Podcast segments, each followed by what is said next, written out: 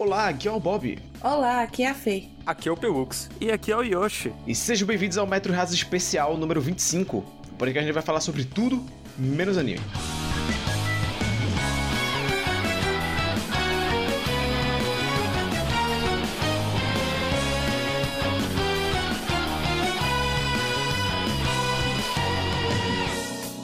Já tem 25, né? Eita, Maria.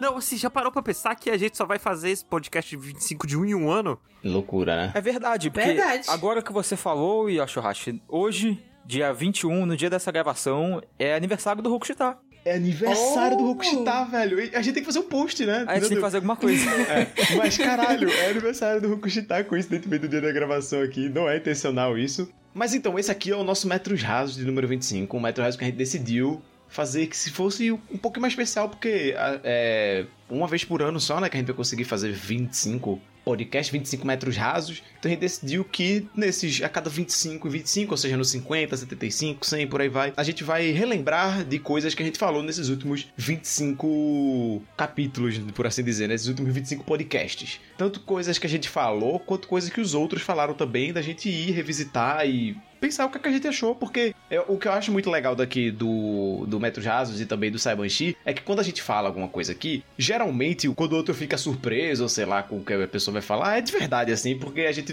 dificilmente fala o que é que vai falar durante o podcast e a gente fica realmente muito curioso de assistir as coisas que os outros falaram e é legal ter esse incentivo da gente voltar atrás e assistir tudo. A gente quer evitar o sentimento de. Putz, não, não vou assistir esse negócio que a Fê recomendou, porque ela já falou no podcast. Por que, que eu vou assistir? É, eu vou, isso eu vou também. assistir outra coisa pra falar no podcast. a maldição de falar no podcast. Assim, eu- eu- quantos animes e mangás eu não já parei de ler porque, ah, foda-se, falei no podcast, cansado aqui, fica com Deus, sabe? É, mas Bob, antes da gente começar, eu acho que a gente deveria dar uma olhadinha aqui e agradecer esses maravilhosos apoiadores que a gente tem. Com Porque, certeza. pra quem não sabe, gente, a gente agora tem uma campanha no Apoia-se e no PicPay. Você pode nos ajudar onde você achar melhor.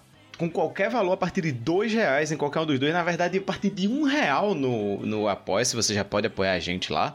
Então, qualquer valor a partir de um real você pode estar apoiando a gente em uma dessas duas plataformas, da maneira que você preferir. Se é usando seu cartão de crédito, se é pagando por boleto, a maneira que você preferir. Tem essas duas plataformas aí pra você escolher. E nos valores a partir de 15 reais, a gente vai falar seu nome aqui, como fez o Sidney de Almeides Fernandes. Como Paulo Fernandes Fernandes. Como o Diego Batista. Como cai encarnação. O Rodrigo Rodrigues. Como a Joyce Rodrigues. O Luca Andrade, o abiscoitado. Ou como o Marcelo Tranche Júnior, o MTSJ. Então, então para esses aí, um agradecimento, um carinho especial. Muito obrigado pelo apoio de vocês. É, a gente fica muito feliz de ter vocês aqui. E muitas dessas pessoas estão apoiando a gente há, sei lá, 20 desses 25 episódios Desde aqui. o começo. É, então, muito obrigado a vocês de coração. Por, a, gente, a gente sabe que a gente não tá no tempo fácil agora e vocês tirarem um tempinho e um dinheirinho do mês pra pensar na gente é importante demais pra gente. A gente fica muito feliz. É, então se você quiser ajudar a gente, é só procurar lá no apoia.se barra RKST Podcast ou procurar por RKST Podcast no PicPay, lá onde você procura a loja mesmo. Isso. E antes da gente começar aqui, eu queria, como a gente sempre faz, né, de perguntar sobre como é que tava a semana de vocês e tudo mais, mas hoje eu vou falar aqui que essa semana eu fiquei bobo por uma coisa, gente. Sim. Fizeram a primeira fanart do Rokushita. Sim. Porra, eu caralho! fiquei muito, eu fiquei muito em choque porque eu acordei e tinha 800 notificações. Oh, meu Deus do céu, o que, É, é que eu- vai eu acontecer? Eu fiquei muito emocionada. bobo, eu fiquei muito bobo, eu fiquei muito felizinho. O Leandro Wiz fez a arte. Lindíssimo Leandro, que tá, tá sempre na, na, na live do Yoshi, aparece lá na minha também, quando eu fazia. É. então, porra, Leandro, muito obrigado. E a gente ficou muito feliz. E, caralho, que loucura, né? Ficou muito bom também. Tem Não, pessoas. Torna real o fato de que tem pessoas que assistem e a gente realmente gosta da gente falando. Nossa, né? Eu loucura. nunca cheguei no ponto que eu ia ter pessoas fazendo fanart, sabe, de mim É, na tipo, internet. Sim, que loucura Sim. isso, né? Não, mais loucura ainda é o Pelux, que ninguém nem sabe como o menino é. É, é Sabe? verdade. E assim, fanart baseado na fanart. Surpreendentemente ficou muito bom. Ficou, Sim. ficou muito bom. Acho que Ah, ficou é. muito bom porque a sua arte do Leandro é muito boa. Do, do, do Leandro, não, Lucas. do Lucas Waro. É muito boa. Aham. Mas enfim, como é que foi a semana de vocês, gente? Eu tô muito feliz, porque eu tomei a primeira dose da vacina hoje. Puta que pariu, vivo o SUS, caralho. Em Viva breve SUS, seremos todos ciência. vacinados. Ciência. E temos Tomara. fé que daqui a um pouco todos vocês estarão também. Mas Fé. é muito bom. Assim, a vacina, ela limoniza na base do ódio. Mas tome vacina, gente. Por, Uma por voadora no vocês seu e por todos. braço. É, eu perdi tudo é, devido a, a Tá morando no barraco. Gente, vocês não têm noção. O É. Will está aqui, sentado no chão, enrolado num cobertor, enquanto grava esse podcast do lado de uma caixa de papelão, sabe? O moleque, ele tá... Já era, já, sabe? E é verdade, tipo, ele não tá, Bob não exagerou em nada. Não exagerei em nada. É exatamente porque- assim. É, só pra explicar a situação pra ninguém achar que eu fui expulso, é que Eu fui expulso, aí acaba. Eu estava usando uma mesa emprestada e a pessoa precisou da mesa e a minha mesa só chega no sábado. Então, do dia de hoje, que a gente tá gravando numa quarta até sábado, eu ficarei sentado no chão até conseguir montar tudo direitinho aqui de novo. Mas essa coluna vai gritar sábado quando você sentar na eu, tô, cadeira. eu tô encostado na parede ainda, sabe? Mas, Tipo- porra, ó. É, e eu, e eu tô. Eu, eu diminuí o tanto que eu fico no computador aqui agora. Agora eu fico mais tempo lá embaixo, Justo, co- justo. conversando com os meninos, essas coisas. Até porque conforto zero aí, né? É, não, assim. Cara, da semana passada pra essa, eu dei entrada no meu processo de casamento. Foi loucura, estou só um rapaz muito feliz.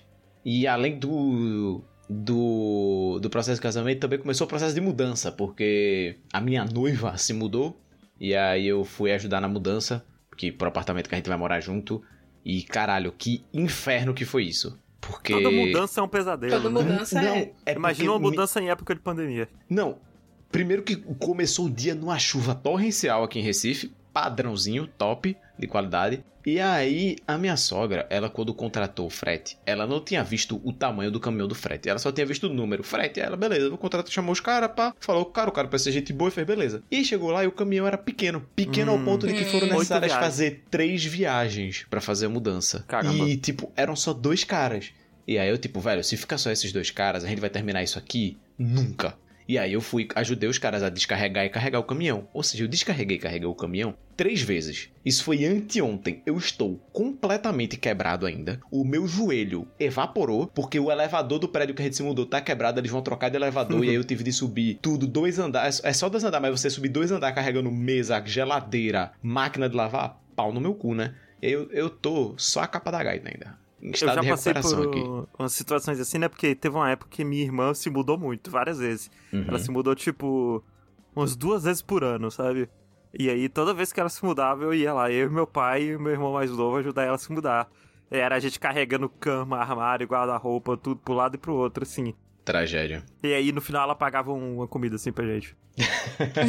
Não, é. Gi, Gi, de forma de agradecimento, ela me deu de recompensa um cartão da Steam de 30 reais. Fez, toma, esse é o pagamento. Ó, Assim, tá ótimo. Eu falei, porra, obrigado, amor. Você tá movendo as, as coisas pra casa que você vai morar. Não é?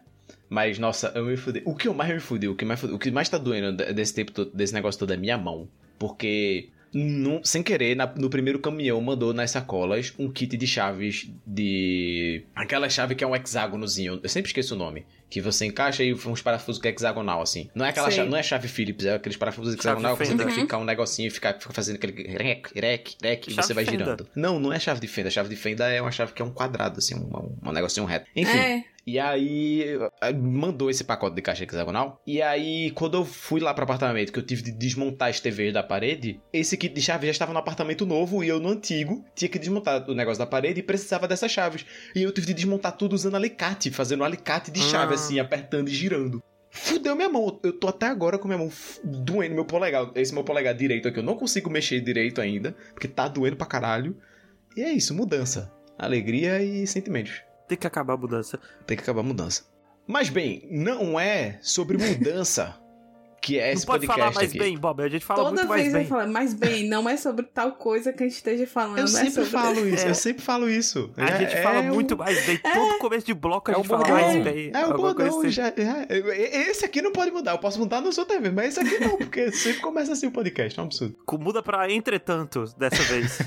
Outra via. Mas bem, não é sobre mudança que é esse podcast. Esse podcast aqui é sobre as coisas que a gente ouviu os outros falar e agora vai querer falar sobre também. A gente assistiu o que os outros comentou e vai querer falar. Esse aqui é o nosso Metro Rádio Especial, número 25, e sejam bem-vindos.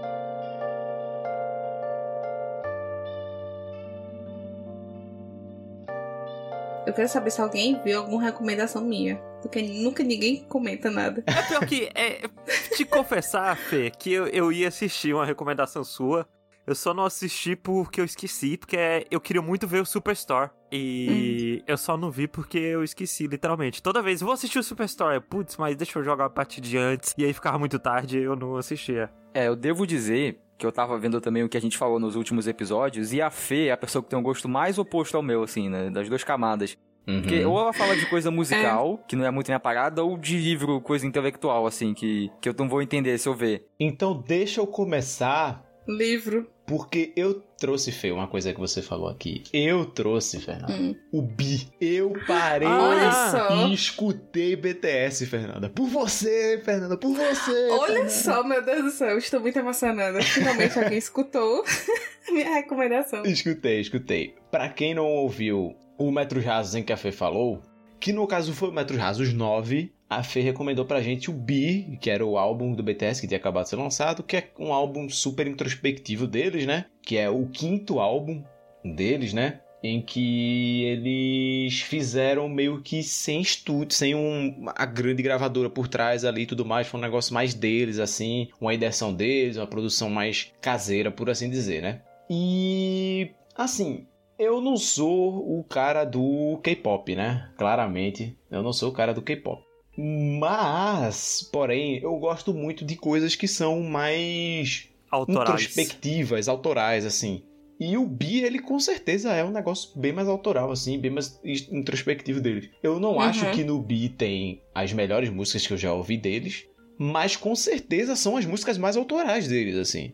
Com Sim. certeza são as músicas que têm mais personalidade, assim, sabe? Isso, isso. Você até percebe quando você vai escutando o álbum que uma música é bem diferente da outra. Uhum. Porque justamente eles não seguiram um conceito assim. Claro que eles pensaram, tipo, muito nas músicas que combinariam com aquele momento que eles estavam passando na pandemia. Uhum. Mas é, você vê que as músicas elas vão mudando de ritmo e de, tipo, de referência sonora muito diferente uma da outra. Tipo, vai pra uma música eletrônica, a outra vai um uma batida mais diferente, outra vai pra uma coisa mais calma. Então eles não seguiram realmente um conceito geral uhum. para seguir, tipo, tudo no mesmo, no mesmo ritmo. Então, cada unit, né, do, dentro do grupo, uhum. é, escreveu a música que ela queria, do jeito que ela queria, no ritmo que ela queria. Sim, entendi. É porque o que eu ia comentando ainda era que, porque eu, como uma pessoa que não é de K-pop e tudo mais, como provavelmente uma pessoa leiga em qualquer outro assunto, se eu ver qualquer banda tocando de K-pop e tiver, sei lá, um rapaz cantando, eu vou falar, ah, isso possivelmente é BTS. Eu não sei se é, mas existe a possibilidade de ser. Independente do ritmo, independente de qualquer coisa. Se eu escutar, eu ver que é K-pop. É porque realmente eles têm uma sonoridade assim muito ampla. Eles já tocaram de tudo. É, então. E tipo, para mim é porque eu não reconheço a voz deles, não reconheço uhum. as o estilo deles, né? O, uhum. As nuances a, a sonoras do BTS. A digital deles, a digital deles, eu não consigo reconhecer. Então, que se chique. tá tocando lá, não é? Se tá tocando lá, eu não, não vou saber discernir. Mas talvez o bi seja algo deles que eu consiga discernir, sabe? Uhum. Eu, eu, eu, eu, é porque, por eu só ter escutado o bi também, isso é uma falha minha, obviamente, eu não consigo identificar no bi o que ali é de tão autoral deles, sabe? Tipo, porque, por exemplo, sei lá, uma das minhas bandas favoritas é Interpol.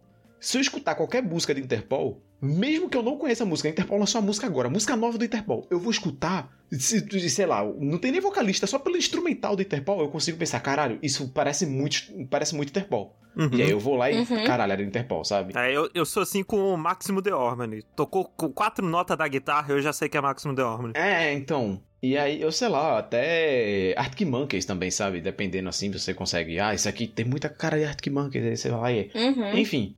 Coldplay também. É, eu não consigo ter isso com BTS porque eu não consumo BTS, então eu uhum. não, não, sei dizer, mais uma vez, o que é, que é digital deles e o que é que tá marcando eles no B. Mas eu consigo dizer que o B é realmente muito diferente de outras coisas de K-pop que eu já ouvi. Não são muitas, obviamente. É o primeiro álbum de K-pop que eu paro pra ouvir inteiro, assim, tipo, o álbum todo. E ele realmente é muito diferente das outras coisas, assim. Claro que ele ainda tem as suas similaridades, ele ainda é. Até as músicas ainda são bem pop, mesmo, né, no, no geral, assim, elas são músicas bem Uhum. marcantezinhas, por assim dizer, e tudo mais. Mas realmente é um negócio que é muito diferente do, do K-pop geral. Isso eu achei legal. Eu gostei, eu gostei disso. É, provavelmente não vou escutar de novo, porque não é o meu tipo de, de música. Mas eu longe de mim de falar que é um negócio ruim, sabe? Longe de mim de falar que, ah, nossa, não, isso aqui não. Não, porque tá lá, claramente é um negócio que foi bem produzido. É claramente é um negócio que, tipo, os meninos se esforçaram muito pra fazer, assim, sabe? E tem músicas realmente boas, assim. Tipo, eu gostei muito da Flight to My Room, eu gostei. Uma boa, boa, boa Uhum. música. E acho que no geral é isso, assim, tipo, pra, pra eu como leigo, mais uma vez, eu com com uma pessoa que não consome K-pop, eu consumi bi e gostei. Falei, ok, isso aqui é legal, mesmo sendo diferentão de tudo, mesmo não sendo um negócio mega K-pop, por assim dizer. Porque quando eu falo K-pop, eu acho que nas, os leigos no geral, quando eu falo K-pop, eu penso um negócio muito engessado, assim. Eu penso, eu penso que K-pop não sai muito da caixa, assim, sabe? Que sai muito na caixa na, na questão de clipe, sabe? Na estética do K-pop. A estética do K-pop é loucura, puta que pariu. Mas as músicas de. K-pop, eu, eu sinto que é tudo muito a mesma coisa, assim. Mas mais uma É vez. tipo o filme da Marvel. É, é tipo um filme da Marvel. É porque eu não consumo, então não vou saber di- diferenciar o que é que tem diferente ali e tudo mais. Que nem uma pessoa que não gosta de rock, escutar qualquer rock tocando, vai Uhum. falar que é tudo a mesma Não vai coisa. saber. Né? Mas. Tá aí, Bi. é, foi uma boa recomendação da Fê, realmente é um, é um bom álbum. Bi, no caso, que é BE, né? Bi de si. Isso, isso. É. É bem curtinho e tem uma faixa de áudio, assim, que, Não. Que é só uma conversa entre eles. Se, se eu consumisse mais K-pop, eu sinto que eu gostaria ainda mais desse álbum. Mas tá aí.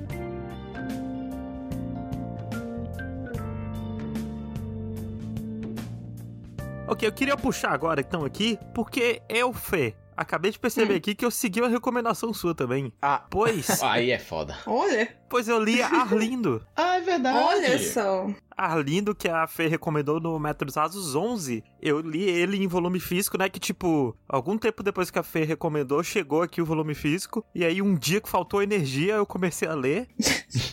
No dia que falta energia, eu vou abrir um livro, né?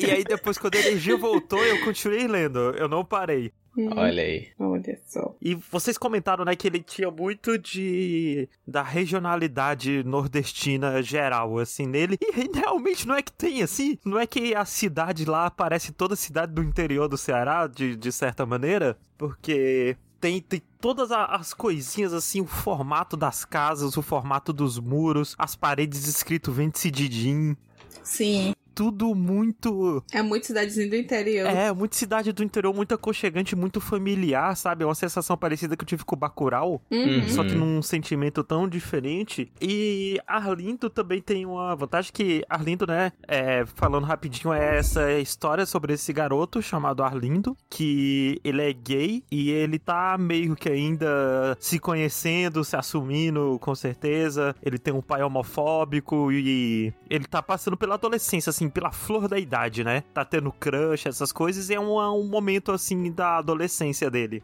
E ele é muito fofo no geral. E uma coisa que me impressionou é que eu não achava que a arte ia ser tão boa. E a arte é muito melhor do que eu esperava. Tipo, eu não achava que a arte ia ser ruim, mas eu não Uhum. achava que a arte ia ser Uhum. naquele nível, sabe? E cresce muito, né?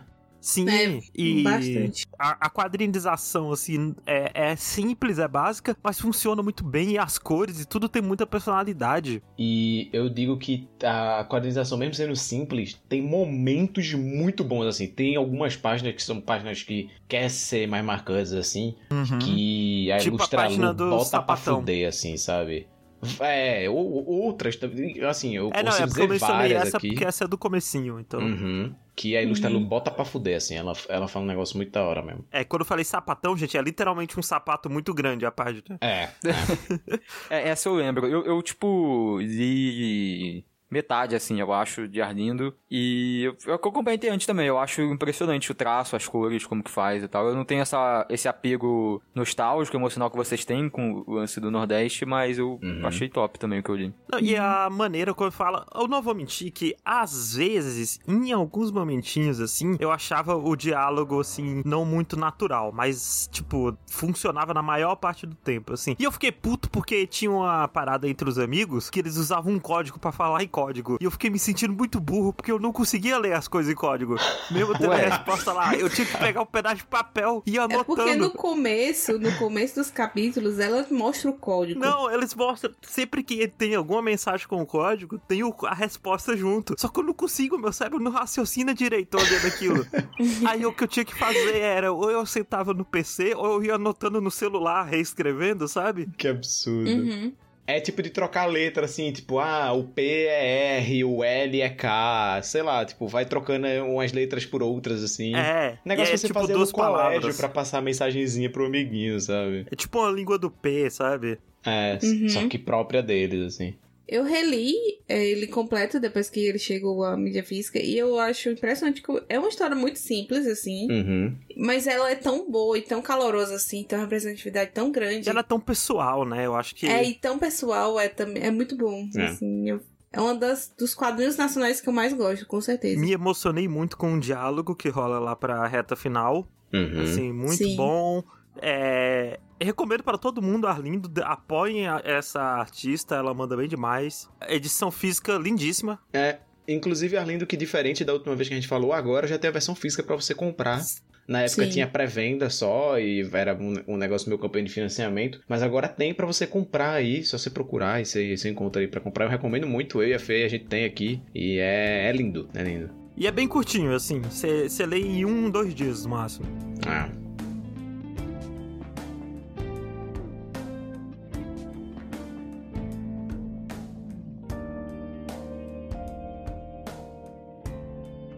Eu assisti uma coisa que o Pelux indicou. Opa! Que Opa. foi o Pelux falou de Hilda no episódio 6. Ah. E eu assisti a primeira temporada e assisti a segunda também, que saiu na Netflix no final do ano passado. Sim. E eu acho que a segunda temporada, ela é muito boa, mas ela tá contando uma história só em toda a temporada. Uhum. E eu acho que os problemas meio que cresceram assim de nível, sabe? Não é que. É, porque a primeira temporada acho que é muito mais focada na Hillary descobrindo as coisas, pequenas coisas, assim, no dia a dia dela, né? Uhum. E, e já nessa segunda temporada já, já tem mais, muito mais magia envolvida, mais personagens mais complexos. E tem episódios assim mais. Você tem que parar um pouco pra pensar. Uhum. E, mas é uma boa temporada também. É o que o mundo já tá mais construído, né? É. Eu acho que combina muito pro crescimento também da Hilda, né? porque ela também vai crescendo durante as uhum. temporadas. Sim, total. Não, eu acho que é isso, inclusive. A primeira temporada você pega mais do mundo, da magia, de como é que vai sendo, e a segunda temporada é mais focada no desenvolvimento da Hilda. Exatamente. Eu acho que é uma receita que surgiu, tipo. Quer dizer, que surgiu não, né? Que é uma receita meio padrão de desenho animado, assim. Tipo, a primeira temporada é um negocinho mais leve, não sei o quê. E na segunda e diante vai querendo construir mais, sabe? Tipo Steven Universe, ou sei lá, uhum. apenas um show, ou sei lá. Ah, não, é porque tem que dar as peças, né? Exatamente. Primeiro você Isso. dá todas as peças, o que vai acontecer, e aí depois você vai movimentando essas peças em outras uhum. temporadas. Mas a segunda temporada é bem mais complexa, sim, uhum. de toda forma, comparando tudo.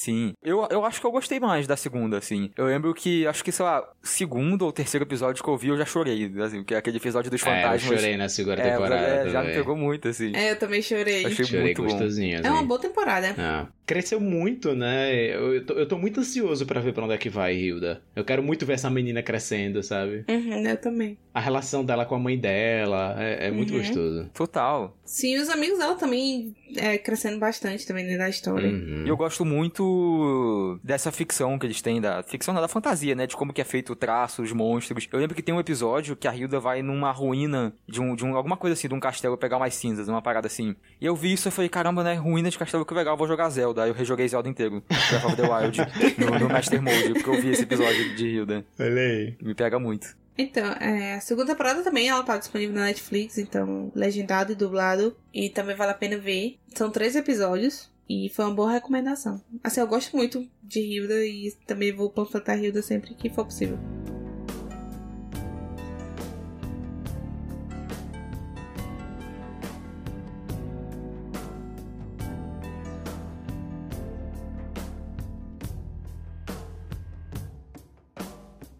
Então, indo contrário da Fê, eu não sei se é ao contrário, mas indo diferente, pelo menos, que não foi uma recomendação dela como ela viu da minha. Começamos bem.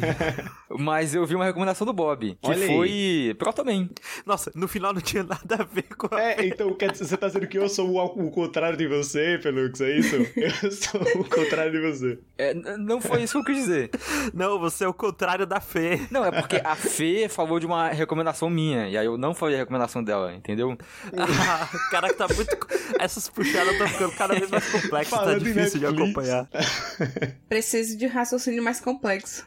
Protoman que o Bob recomendou no episódio 22 do Metros Rasos, né? Que é meio que um musical, né? O pessoal diz que é ópera rock, eu não sei o que ópera rock significa, mas eu acredito. Uhum. Porque não é da, da, minha área essa coisa de música aí. mas quando o Bob falou para mim que era... Falou no podcast, né? Que era um, um musical de Mega Man, baseado em Mega Man, pelo menos eu achei muito curioso. E ele colocou uma música pra gente ouvir, né, enquanto a gente gravava, que eu gostei da música, então foi, hum, tem coisa aí e tal. Inclusive, essa música que o Bob colocou, que foi a The Hounds, né? É a minha favorita. Mesmo depois de ouvir tudo, ficou a minha favorita. É isso! Um homem de bom gosto. É uma das minhas favoritas também. Ela e Light Up the Night. Então, Light Up the Night é minha favorita é. e a The Hounds é, é, a minha... as duas que eu mais gostei. É minha segunda favorita. É porque Light Up the Night é muito hype, né? É, é. É, é não. A, a, a Light Up the Night começa o primeiro riffzinho da guitarra. Eu já tô puta que pariu, é Ela agora. é 100% pra vender o álbum assim. Tanto que o clipe que eles fizeram do álbum é, tipo, Light Up the Night, assim. É muito. É, tem isso, né? Eu acho que eles vendem como um clipe de Vega the Night, só que na verdade é quase um resumo de todo o musical, né? Pelo menos do ato 2 inteiro. Ele é meio que o resumo da segunda parte do segundo ato, né? Que ele é meio que dividido então, em duas partes, né? É, ele foca bem mais nessa parte do the Night, mas ele mostra desde o começo. Ele mostra a cena lá do Father of Death, né? Que tem coisas importantes uhum. e tal. Mas eu pesquisei um pouquinho mais sobre o Protoman para conhecer, é, assim, como pesquisei, é, entenda-se, ouvi o Dash. Dash, no caso, é o podcast do Jogabilidade sobre Protoman. Isso, isso. Mas enfim, a parada é que Protoman começou como esse projeto de faculdade, né, que o Bob disse e tal, de uma galera fazendo faculdade de música. E o primeiro ato é de 2005, o segundo é de 2009 e a gente não tem ato 3 até hoje, né? Assim, tem um ato 3, entre aspas, que são duas músicas, que não é ato 3 denominado ato 3, mas a capa são três colunas, assim, quebradas, é claramente o número 3 em romano ali, e as duas músicas são meio que contando sobre, tipo, um mundo no futuro e numa situação X aí e tudo mais, que meio que você consegue dizer que é o, o que aconteceu após o primeiro ato, né? Aham, uhum, porque eu não ouvi, porque o primeiro ato uhum. passa depois do segundo, né? Isso. E ele é um negócio muito mais básico, muito com menos orçamento e tal. Porém, eu gostei mais do ato 1. Eu acho que. Olha aí. Apesar de o ato 2 ser muito bom em muitas coisas. Eu já gostei do ato mais do ato não, 2. Não, é, tipo, é compreensível, porque o ato 1 me passa mais uma vibe videogame, né? É mais. Vamos lá e lutar uhum. com um robô. E o ato 1 ele é mais hype, hype né? loucura. É, mais é. loucura, assim. E o ato 2, ele tem muito. Eu, uma coisa que, que aconteceu, que eu descobri. Eu não gosto das músicas do Dr. Light, que são meio country, assim. Eu não gosto do jeito que ele canta. Mesmo no primeiro ato, que é a segunda música é dele já, né? Eu não sou muito chegado nela. Uhum. Não é a primeira vez que o Pelux é contra o country. Pelux contra o sertanejo. O inimigo número um da Miley Cyrus. Pior que eu não faço ideia de como é que são as músicas da Miley Cyrus. Ele não tem nada de country. Não, que tem. Ela, não era a Hannah Montana? É, ela tem um álbum country. Então pronto. É a Hannah Montana, gente. Pelo amor de Deus. Entendi, mas é. Eu, eu, gostei muito, né? Eu ouvi por muitos dias depois, inclusive, fiquei com vontade de jogar Mega Man. Olha aí. Não aconteceu, mas eu tô nesse hype aí. A próxima promoção eu acho que eu vou pegar. O Peluk, gente, ele passou quatro meses pensando: será que eu compro o Mega Man ou não? é, porque a Collection ficou em promoção, e aí eu fiquei, tipo, vou esperar até o final da promoção pra ver se não vou comprar mais nada. Uhum. Aí acabou que eu comprei outras coisas pra jogar com o pessoal. O ato 1 é perfeito pra você é, ouvir jogando Mega Man, assim, porque principalmente os mais clássicos, assim, que tem umas fases mais difíceis, assim, você ouvir, dá, dá uns hype, dá uns hype, é legal, é legal. Uma coisa que eu achei curioso também, que ouvindo o Dash, eles contam do, meio que da galera que fez o Proto Man, né, que eu achei engraçado, que primeiro que eles não, não meio que sabem o nome deles, né, e se apresentam como robôs do Dr. Light, uhum. então cada um tem um codinome, e eles entram tudo muito personagem, porque eu acho que a primeira entrevista que eles dão, que é com um repórter, ele diz primeiro que o repórter não sabe pra onde vai, eles quase que sequestram o repórter, eles vendam ele, levam de carro pra um lugar.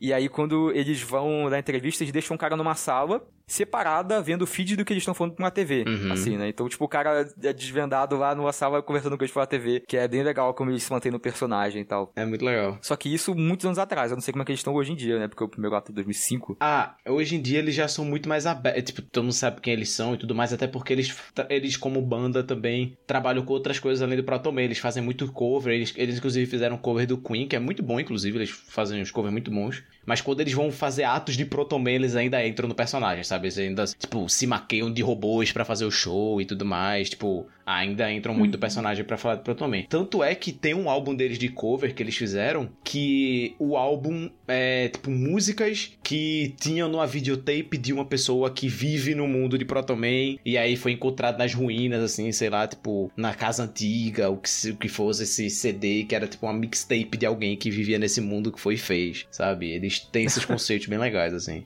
Caramba. E Fê, você também ouviu, né, o Proton Man? Ouvi, eu vi, como eu falei, gostei muito do ato 2. Uhum. Como eu falei também, as minhas preferidas é Light Up the Night e The Hounds. Aí. E eu gosto muito que tem uma playlist no Spotify com os três atos. Então é só você dar play lá e. E eu acho muito bom porque, por mais que você não saiba a história, ainda é um álbum muito bom de escutar.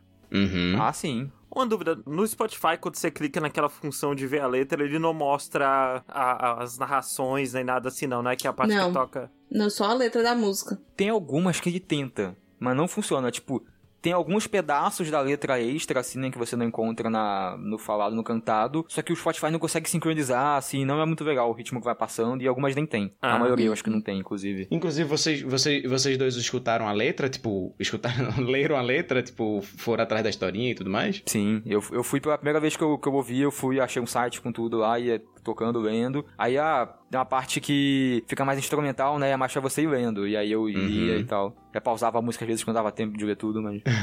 eu confesso que eu olhei só por cima, mas eu gostei muito de escutar. Uhum. Assim, independente do, do que foi. É um, é um álbum realmente muito bom pra, isso, pra você escutar. Inclusive, eu escutei fazendo trabalho e eu tava, tipo, super empolgada, assim, trabalhando.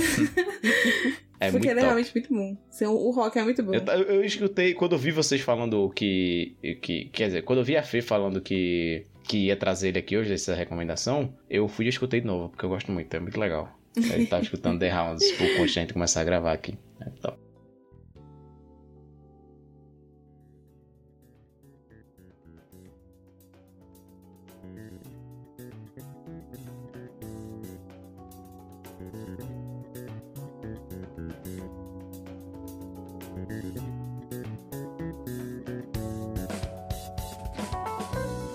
Mas, como o Pelux trouxe uma recomendação minha, eu, Pelux, vou fazer o contrário de você. Eita. E vou trazer uma recomendação sua. Olha como. Uou. Ah, não, agora faz Funciona. pior que o seu faz sentido, Bob. é, né?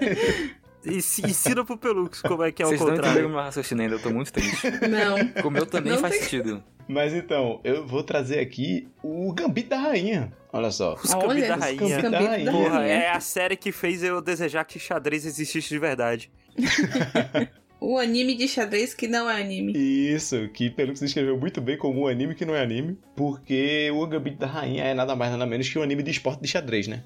A gente está acompanhando essa menina que. Ah, o nome dela é Anya, não é Ana, eu sempre erro. Anya Taylor Joy, o nome dela. O, ela tá lá e ela é uma órfã. E no orfanato onde ela vive, ela encontra um, um zelador, tem um zelador lá no, no orfanato e ele joga xadrez. E um dia ela curiosa, vendo ele jogando xadrez, fala: Pô, eu quero ver esse negócio aí. E beleza. Só que aí no orfanato, a galera dá droga para as crianças. Para as crianças ficar controlada, que as crianças é louca, criança é bicho doido.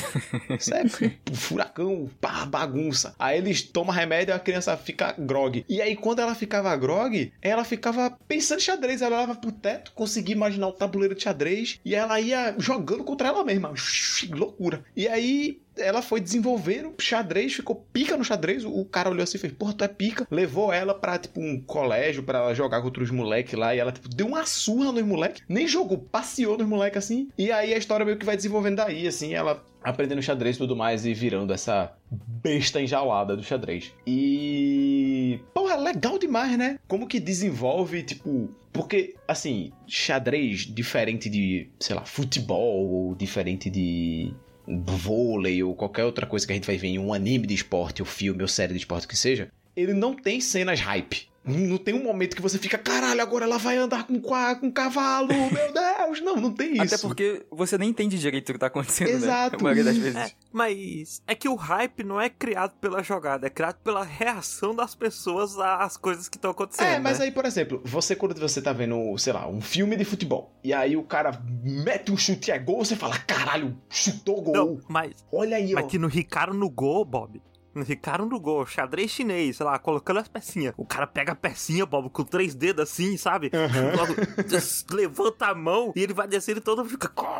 E ele pá, bate com a peça assim na mesa e todo mundo fica, puta que pariu. E aí você fica todo arrepiado e. Uh, Mas aí é que tá, tipo, o, o Gambito da Rainha, ele tem essa construção parecida com o Ricardo Nogô também, de que, tipo assim, você não precisa estar entendendo o que tá acontecendo ali pra você sentir o hype. E o Gambito da Rainha ainda é muito menos sobre as partidas, assim, a gente não vê tanto das partidas, a gente vê muito o desenvolvimento dela antes e depois das partidas, assim. Uma vez ou outra durante também as partidas. Mas é, é muito tipo, quando a gente tá vendo ela na partida, assim, a gente tá vendo a introspecção dela ali na partida. A gente tá vendo o que é que ela tá pensando, tipo, a que é que é aquele cara que ela tá indo contra e tudo mais. E pouco se mostra das jogadas, porque não importa, ela podia estar jogando dama, podia estar jogando xadrez, ela podia estar jogando frescobol, ela podia estar jogando qualquer coisa. Não importa, o que importa é o desenvolvimento dessa personagem e o desenvolvimento das pessoas ao redor dela e tudo mais. E é muito legal. O Gambito da Rainha tem personagens muito legais. E outra coisa também de Gambito da Rainha que eu gosto muito é que acaba. Né?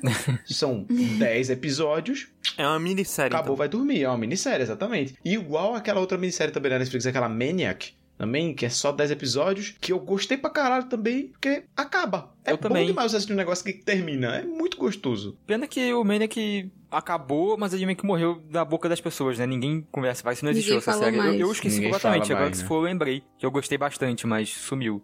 Pois É uma com a Emma Stone, né? É, Isso. e o Jonah Hill. E o, e o Jonah Hill, isso. E é, é bem bom o Maniac. Mas eu gosto de coisas que acabam, né? E eu acho que as coisas não acabam justamente por conta disso. Porque gerar buzz e continuar existindo é muito mais lucrativo, obviamente, né? Sim. É, dito isso, o Cambito das Rainhas gerou buzz pra caralho, né? Eu não digo que foi por causa dos Cambitos na Rainha, mas eu acho que xadrez tá muito em alta atualmente. Então, foi um negócio que é, é para ser estudado, assim, porque o xadrez estava rolando muito na gringa. Assim, Uhum. você via muito na gringa, assim, tipo. Principalmente nos Estados Unidos, assim, tava tendo uma febre de xadrez. Muitos streamers grandes jogando xadrez. Tipo, galera enorme nos Estados Unidos jogando xadrez em live, assim. E aí veio o Gambito da Rainha. E aí o hype aumentou. E aí o hype aumentou exponencialmente nos Estados Unidos e também mundialmente, assim, porque quando, a gente, quando as pessoas de outros países veem pessoas produzindo muito conteúdo em xadrez, ou seja o que for, e ganhando dinheiro com isso, as pessoas vão querer produzir também. Então, tipo, aqui no Brasil também veio essa febre do xadrez, é, que foi com certeza aumentada por conta do, do Gambito da Rainha, né? Ah, não, é, é,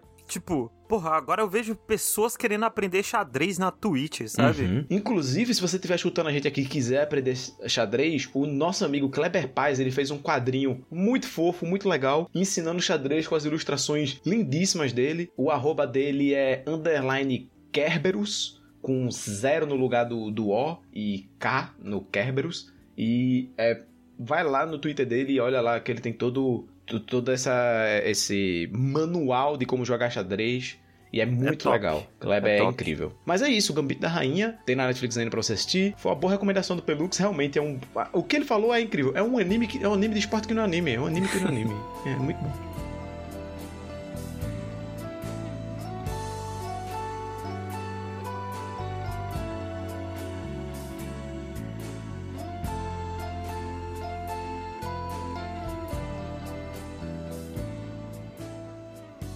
Foi, é, você falou de recomendação do Pelux. Eu assisti, assisti hoje, inclusive, Uhum. o filme I Care A Lot. Olha que aí. é Oh. Eu Me Importo. E eu achei muito ruim, assim. Aí é foda, né? Aí é foda, A gente recomenda o negócio pro cara, foda que é mó legal, e o cara vem e fala isso. Não, pior Meteu que assim, essa. quando o Pelux recomendou, eu fiquei, caralho, a premissa é muito da hora, né? Uhum. Eu tava assistindo até mais ou menos assim, metade do filme eu tava achando legal. Mas aí dessa metade pra frente eu achei que desgringolou pra caramba. E no começo eu já tava achando meio estranho, né? Sobre o que é o a, a, A? I é, é sobre... É rinha de filho da puta. Tem coisa melhor? É sobre essa mulher que ela aplica golpes em idosos e ela acaba meio que roubando a casa dos idosos, todos os bens deles, só que tudo de maneira legal. Pelos falou dele no último Metros Rasos, né? Exatamente. É, até que ela faz isso com uma pessoa que ela não devia. E aí essa pessoa vai tirar satisfação com ela e começa uma rinha de filho da puta entre ela e essa outra pessoa. E primeiro que ele tem uma mensagem muito estranha de feminismo e empoderamento com essa personagem. É, isso aí é uma coisa que eu, quando eu vi no começo, falei, pô, isso vai para algum lugar, né? Vai ter algum passado dela e tal, e meio que não vai, né? Porque essa personagem, né? É a primeira cena de todas, a primeira cena do filme é ela na corte, que ela aplicou, acabou de aplicar o golpe num cara, ela tá na corte, tá lá e ela destrói o cara assim na corte. Porque ela manja pra caralho, ela fala bem e, e tudo uhum. mais. Inclusive a atriz, ó, excelente, ela é muito boa em fazer uma cara de filha da puta, Não, sabe? ela, essa atriz é? é de fuder, essa atriz é de fuder. Nossa ela ela destrói o cara, né? O cara fica puto. Aí o cara dá uma xingada nela. E aí depois ela dá um, um turn off for watch nele. Ele vai embora. E ela vira assim pra namorada dela e fala: Não, porque é isso aí. Nós mulheres empoderadas temos que nos unir contra esses homens que dominam a sociedade. Eu, caralho, você é uma filha da puta. Filme, para de, de associar essas duas coisas uma na outra. Essa mulher é uma desgraça. E isso acontece, tipo, três vezes durante o filme, sabe? Dela fazer uma filha da putice enorme e aí ela falar, e ponderamento, yeah, sabe? Então, o lance é que eu queria que ele pegasse isso e fizesse tipo, ah, ela é meio que assim porque ela sofreu alguma coisa, né? E aí, por isso que ela é filha da puta, e por isso que ela tem essas paradas, mas meio que não vai pra lugar nenhum. É, meio que não vai pra lugar nenhum, é só, tipo. estranho pra caralho, sabe? Parece até. É um, meio que até um desserviço pra feminismo, essas coisas, parecia. E você falando isso me, me incomoda um pouco mais ainda, porque é um diretor, né? Se fosse uma mulher dirigindo, talvez eu ficasse meio incomodado, mas é um cara, é. né? E é... é um diretor e a partir de certo ponto do filme eu senti muito que o filme queria que eu simpatizasse com ela, sabe? Uhum. Mas ela é, é irredimível, assim. Uhum. É, aí eu já não sei se eu concordo, porque eu não simpatizei em nenhum momento. Não, eu não simpatizei em nenhum momento, mas parecia que o filme tava tentando, entendeu?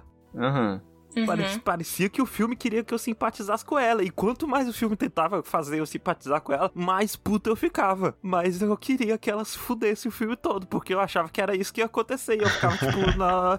Meu Deus, vamos ver. Tipo, puta que pariu, caralho. Até que chegou no ponto que alguns personagens tiveram que agir de maneira muito idiota pro filme poder ficar dando continuidade, sabe? Uhum. É tipo, era um problema que, é, numa situação onde os personagens pensassem direito, esse problema seria resolvido muito fácil. Uhum. Mas aí os personagens eles não pensam direito que é para dar brecha pro filme continuar e ter mais conflito, essas coisas. E isso acontece mais de uma vez durante o filme e isso foi me deixando puto. Mas são coisas extremamente óbvias ou são coisas que são tipo óbvias para você, assim? Mas bem, são coisas muito óbvias, assim, coisa muito óbvia que qualquer pessoa naquela situação faria, sabe? Uhum. Qualquer pessoa, uhum. assim. E claramente é algo que ele não fez só para poder dar brecha para a história continuar, porque se ele não fizesse aquilo daquela maneira maneira, não teria como dar brecha para a história continuar. E isso foi me irritando, e isso acontece várias vezes, assim, durante o filme, principalmente na segunda metade pra frente. E aí, quando chegou no final, eu só fiquei puto. Aí eu, caralho, por que, que eu assisti esse filme? Não, assim, eu, eu entendo que ele muda da metade pra frente, mas eu ainda achei bom até o final. Uhum. Eu não, não, senti isso. Por isso que é bom até a gente falar da recomendação dos outros, que é, ó, pra você ver como os gostos são diferentes. É. Ah. Se fosse Yoshi, ele chegaria falando mal e eu não teria a menor vontade de assistir. Por exemplo, Yoshi até tirou parte da minha vontade de assistir. Mas eu ainda quero assistir porque... Não pode falar não, porque senão meu copo vai cair no chão de novo.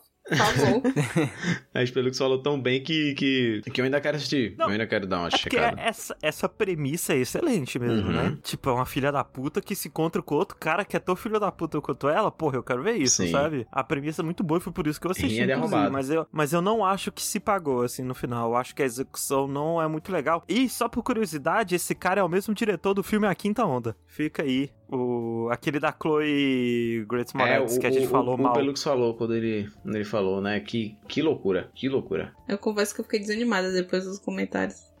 não, eu, eu, não, agora eu quero que vocês assistam pra. que eu quero Vai ver se vocês vão gostar né? ou não. É. Ou não, né? Vai que vocês gostam também, pelo que você gostou. Então, é isso aí, gente. Eu não gostei, pelo que você gostou. Ninguém tá errado, ninguém tá certo. É o I Care A Lot, tem na Netflix. É, a atuação é muito boa. E eu achei hoje mesmo sendo atacado por todos os pelucas. Mas é Eu Me Importo, né? Que tá na Netflix. É, isso. Eu Me Importo.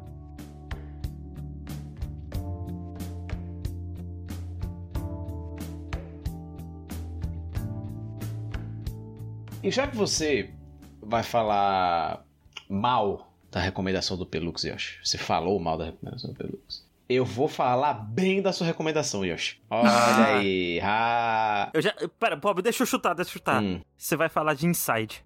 Só porque, só para não te dar esse gostinho, só para não ter esse gostinho, eu vou falar, eu ia falar de Inside agora, mas não vou, vou falar mais para frente, só para não dar esse gostinho. então, eu vou falar de meu pai agora, seu, para você não ficar de sabichão.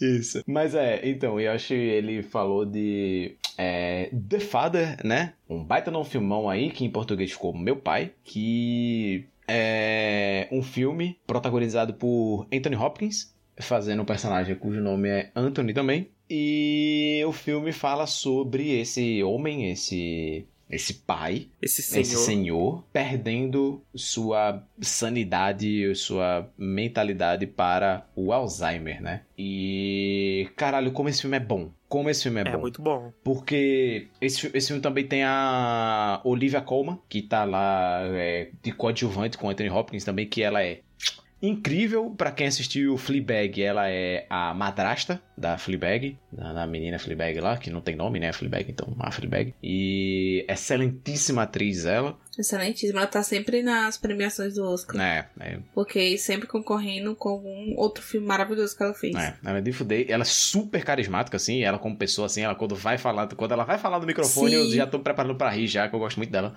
Mas ela em, ela em The Fada, ela tá fazendo esse papel dramático aí da filha dele, né? Sofrendo com a degradação do pai ali. E, caralho, esse filme, como o Yoshi falou, ele é um filme que ele é feito para você entender o Alzheimer, não só você vendo o, o acontecimento desses personagens, mas também na maneira que esse filme é construído porque ele é construído de maneira que as cenas misturam passado, presente e futuro e você não sabe o que é que tá acontecendo, o que é que é uma memória e tudo mais. Você não sabe quem é que tava naquela cena de verdade, Isso. se aquilo já aconteceu. Isso, se aquilo vai acontecer. Uhum. Você não sabe, porque a pegada do filme é que, por exemplo, o personagem está aqui falando com outro, ele vira de costas, pega uma água, quando ele vira, ele já tá em outro cenário, ele tá em outra situação. Ou às vezes até. Já se passaram dias, sabe? O personagem na frente dele não era aquele que ele tava falando antes. Ele falou, ué, o que, é que você tá fazendo aqui? Ou às vezes ele vira e fala, quem é você, né? Então, então, bem no começo tem aquela cena, né? Que eu, eu fiquei muito bolado que a filha dele vai comprar frango. Isso. E quando ela volta, é outra atriz. Sim. E ele fica, quem é você? O que é que tá acontecendo? E ele não, não reconhece a própria filha, assim, né? Esse personagem, né? O, Ant o Anthony, ele é um filho da puta. Ele é um velho muito de um babaca, assim. Ele é muito chato. Puta velho chato. Chatão mesmo. Muito chato. Mas você simpatiza com esse arrombado porque ele tá passando por uma situação que é. Desumanizante. É, desumanizante. Né? Não tem outra palavra. É, é, é, literalmente o maior medo da minha vida é ter Alzheimer, assim. E esse filme ele pega demais, assim. Ele pega demais. Nossa, eu chorei gostoso nesse filme, assim. O final, Nossa, o final é de desgraçado. final você, né, assim, é um filme para você. Você quer chorar, você liga e vai ver essa porra desse filme. Não tem, você não vai ter outro sentimento. Você não vai dar uma risadinha. É, esse é meu medo. Não, você não, você não vai nem soltar um.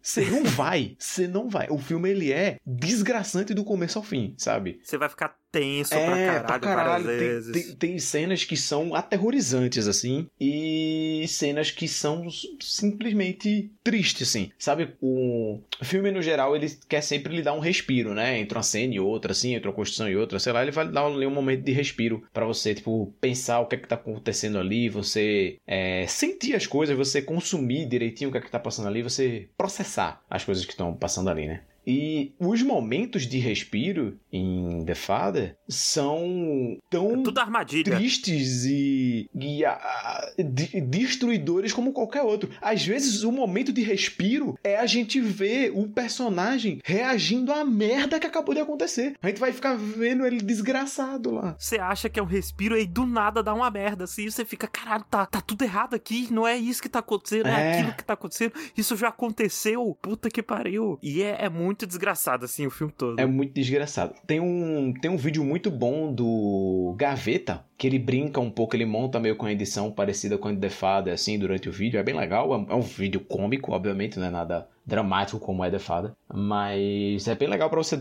você ter uma ideia também de como é, se você não quiser ver o filme, porque é muito triste. Sei lá, dá uma olhada lá no, nesse vídeo do Gaveta lá, que ele constrói meio que a narrativa um pouco parecida assim e tudo mais.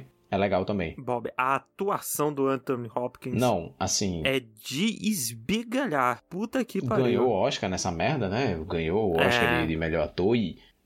Assim, eu, se eu tivesse. Se outro ator tivesse ganho, eu estaria puto. Eu, eu estaria, assim. Assim, é porque todo mundo achava que quem ia ganhar era o Chadwick, né? E é um Oscar póstumo.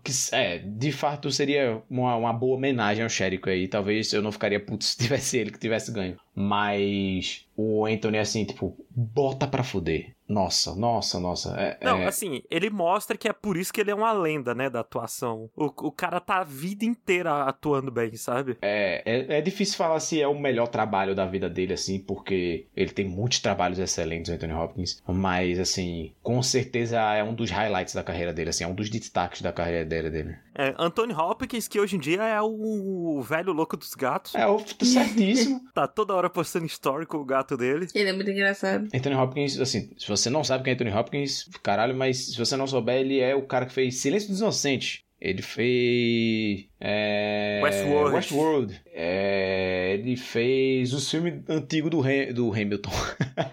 Hamilton. Porra, agora só tá vindo Hamilton na minha cabeça. Do Hannibal, caralho. Os filmes antigos do Hannibal. Enfim, fez o Dragão de Ouro, Dragão Amarelo, enfim. Enfim. Não, ele é um. Ele, ele faz muito, muito filme bom, assim, gente. The Father tá na minha lista há tempos para assistir, mas eu vou reanotar essa, essa indicação pra eu ver logo. É, é. Eu, tá, eu tenho muito interesse de ver esse filme. Eu gosto muito também de filme. Eu gosto muito de sitcom, mas também adoro um, um bom filme de drama. Assim, eu assisti com o G assim, a gente chorou gostoso. Foi um, um bom choro comunitário ali. Foi, foi legal. Nossa, assim, Bob, só de você falar, eu lembro do, do final assim, eu já fico tipo, puta que pariu. Marejando já, né? Foda. Mas tá aí, The Father tem no YouTube pra você assistir, oficialmente se você quiser assistir, tipo, você paga 15 reais lá e você assina o filme pra assistir. Vale 15 reais. Vale 15 reais pra caralho. Se você tiver, assista junto, sei lá. Se você quiser, junta uns amigos aí pra web assistir junto e cada um dá um, um cincão aí, sei lá, três contos e assiste essa porra aí, porque é, é muito bom. É muito bom. Heartbreak, heartbreak, heartbreak, heartbreak. E eu queria voltar também para as minhas próprias recomendações. Olha aí. Porque teve um plot twist muito grande na história que eu tinha que comentar. Que eu estava lendo O Sol da Meia-Noite. Eu falei nele no episódio 3. Olha aí. Que Caralho. é o livro de Crepúsculo na versão do Eros, né? Ah, é, né? Eu tinha esquecido sobre o que era esse livro. É verdade, né? Existiu esse negócio, né? Não foi um delírio coletivo, né? Não, existiu. Inclusive, eu queria comentar, porque assim, eu que falei muito mal. confesso que eu até reescutei, eu falei muito mal do livro. Mas, do meu pro final, virou outra história não tem nada a ver com Crepúsculo. Porque é na parte do meio que a Bella começa a, saber que o Edward já é, vampiro, né? Uhum. Têm aquela conversa. Eles, eu acho engraçado porque na minha mente tem naquela cena do filme que, tipo, ela falando, ah, eu sei que você é, você é um vampiro. No livro não tem. Oxi. E depois disso, a história, as conversas deles são muito boas autora, assim, não muito boa. Mas se tem uma coisa que ela sabe escrever é de prender para você ler o livro. Por mais que o livro não seja muito bom. Uhum. Mas ela lhe prende. É tipo Stranger Things. É, exatamente. Que o episódio inteiro não acontece nada, aí nos cinco últimos minutos vai tudo pra merda, e aí você fica, não, agora eu tenho que ver o próximo. exatamente. E da metade pro final, o livro, como ele se distancia da Bela, e você tá vendo a visão do Edward, então não a, né, a Bela muito mais contida uhum. nas observações dela. Já o Edward já é totalmente detalhista. O livro dele é o triplo de páginas do, do livro atual. E a cena final, que é o lado do Edward, é muito melhor, muito, tipo, 10 mil vezes melhor do que a versão da Bela, porque a Bela lá tá presa com o vampiro, né? E o Edward vai atrás dela. Tem uma perseguição de carro, assim, policial da família do Edward. Ele lendo a mente do policial que tá escutando rádio pra saber qual é o. onde é que vai estar tá o bloqueio policial. Uhum. Eles estão passando, tipo, em alta velocidade, né? Pra uhum. ir atrás dela. Então o pessoal acha que é criminoso fugindo. E aí o Edward fica lendo a mente da Alice que ela vê o futuro, porque ela vê o que vai acontecer e fica lendo a mente dos policiais que estão ouvindo rádio de onde vai ter o bloqueio policial. É anime. Ca... é muito Caralho. louco. Tipo, esse, esse capítulo é muito bom, mas eles, eles falam, tipo, de 15 marcas de carro que eu não tenho ideia de quais são, porque eu sou péssima. Ah, também, Fê.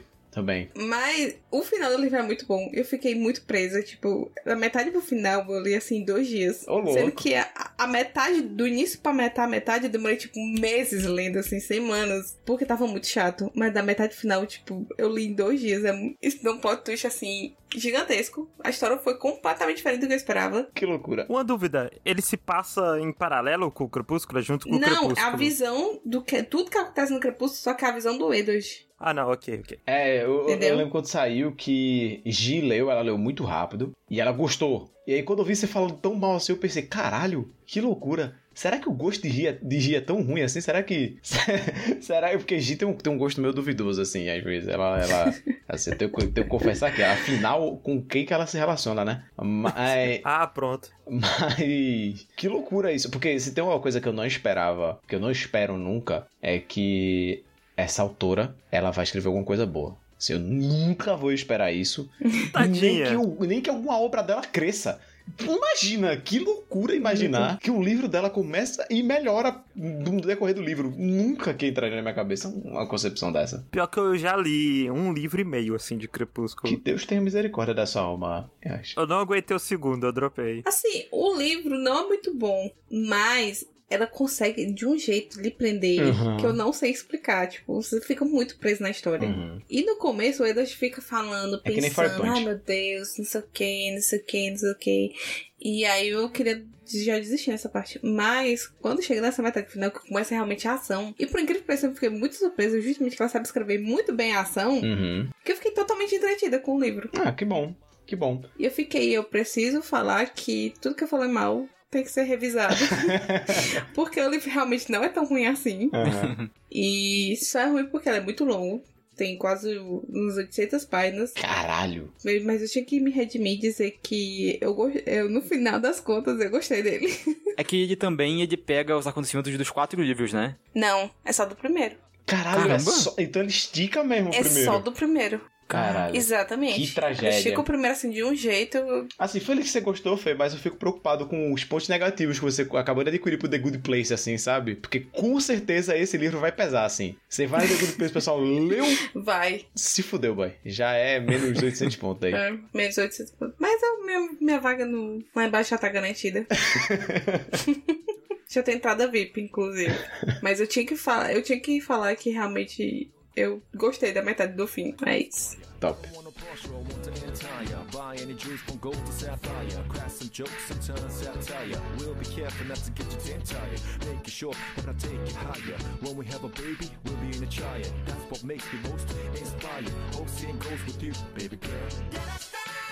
Agora, dessa vez, fazendo como a Fê fez, não é diferente, não é o contrário, não é o oposto. Hum. Assim, Pelo. Agora, agora eu tô pensativo. Mas eu vou falar de uma. algo que eu comentei também. Ok, ok. Agora funcionou. O português funcionou. É porque não, porque se fosse igual, eu teria que falar de algo que ela comentou, eu acho. É, eu tinha pensado dessa lógica também, tá, mas faz sentido. pensativo. Mas faz sentido, faz sentido essa lógica. Mas eu falei no episódio 20 de Modern Family, que eu ainda não terminei, mas assim, difícil terminar Modern Family também, que tem 11 temporadas, não é? É. Ou são 10? Acho que são 10, mas é, é bastante. Enfim, que cada temporada tem 24 episódios, né? Então é Sim. é muita coisa. É muita coisa. Quando eu comentei dele aqui, eu tava tipo no episódio 19, 20 assim da segunda, e agora eu tô no quinto episódio da sétima. Então, eu vi, hein? Caralho, o menino é uma máquina. Você passou de mim, Pelux. Olha aí. Ó, oh. Um ser humano, é um robô. Passou de mim. Eu tava três temporadas na tua frente quando tu começou. Você passou de mim. Pois é, não, eu fui. Eu vi muito é porque, falando rapidinho sobre o que é a série, não, é uma sitcom sobre basicamente uma família dos Estados Unidos, uma família moderna, porque ela aborda muitos assuntos e pautas LGBTs, né? Uhum. E faz parte, porque um dos personagens principais é gay, é casado, mora com, com o marido e tal, e aí o pai dele é meio homofóbico e, é. tipo, tem sempre os embates Fala também sobre imigração, conflito cultural, enfim, várias coisas, né? É, várias coisas. Isso. É, o problema é que essa parte de imigração e conflito cultural eu acho que ele não faz muito bem, porque até agora diminuiu, né, uma das coisas que eu tinha reclamado antes. É que eu achava que tinha muita piada racista envolvendo a, a filha que eles adotam, né, que é a vietnamita. Uhum. Eu acho que ainda rola, menos do que antes, mas eu acho que ainda rola. Uhum. O, o Cameron, que é o, o, o, outro gay, né? O marido do, do Mitchell, que é o filho do, do, do, cara homofóbico. Ele ainda é o personagem que eu menos gosto. E talvez o Bob discorde, não sei. Não, eu gosto do Cam. Eu não, é, é, acho que eu não tenho, não tem nenhum personagem que eu não goste em Modern Family. É, não, não gostar é muito forte, é. mas... E o Phil, Pelux? Então, essa é outra coisa. O Phil tinha muito... Era tipo, caraca, o Bob adora esse personagem como? E, tipo, ele é muito escroto. Sim, uhum. eu me lembro do Pelux falando do Phil. É... absurdo, meu Deus, eu fui o melhor personagem. então, é porque eu acho que no começo eles demoram pra entender o que, que eles querem fazer com o Phil mesmo, né? Porque uhum. ele é o pai da família de três filhos, né? Casado, uma mulher hétero e tal. Que foi pai cedo e tudo mais, né? Mas me incomodava que ele agia muito da maneira que você vê de humor hétero, assim, entre aspas, né? Uhum. De tipo, ah, vou jogar, jogar futebol e vou mentir pra minha esposa que eu tô no futebol, que a mulher é chata, né? A patroa não deixa eu fazer as coisas. Uhum. E vou, tipo, me espiar outras mulheres, né? Enfim, ele tinha muito desse humor no começo, só que depois eles se encontram, né? E agora eu já gosto muito do filme. É Talvez ele, é ele seja meu personagem favorito. Ele é perfeito! ele é. é tem... Ele fica muito bom pra frente. Eu vou falar pra vocês que só tem uma coisa que me incomoda no filme. Ah. De verdade, assim. Porque, tipo, G fala que eu sou o fio. E dói demais. e dói demais. Ué, sei que você gostava dele. Bob, é. você é o fio, assim, Bob. É, e dói demais. Porque eu não posso dizer que não sou. Eu não posso dizer não, amor. Claro que não. Mentira, eu até digo. Porque eu não tenho coragem de assumir. Bob, se um dia você e G tiverem filhos, você vai se tornar 100% o Fio, assim, vai... Não, eu vou, eu ah, vou. o espírito do Fio vai sair e entrar assim não, em você. eu vou, eu sou, eu Aquele sou. episódio do, do Fio que ele vai com o Luke doente pra um parque de diversão. Puta E, tipo, é... passando mal, mas indo em todos os brinquedos, é porque ele quer bom. ter esse momento com o filho dele. É muito bom.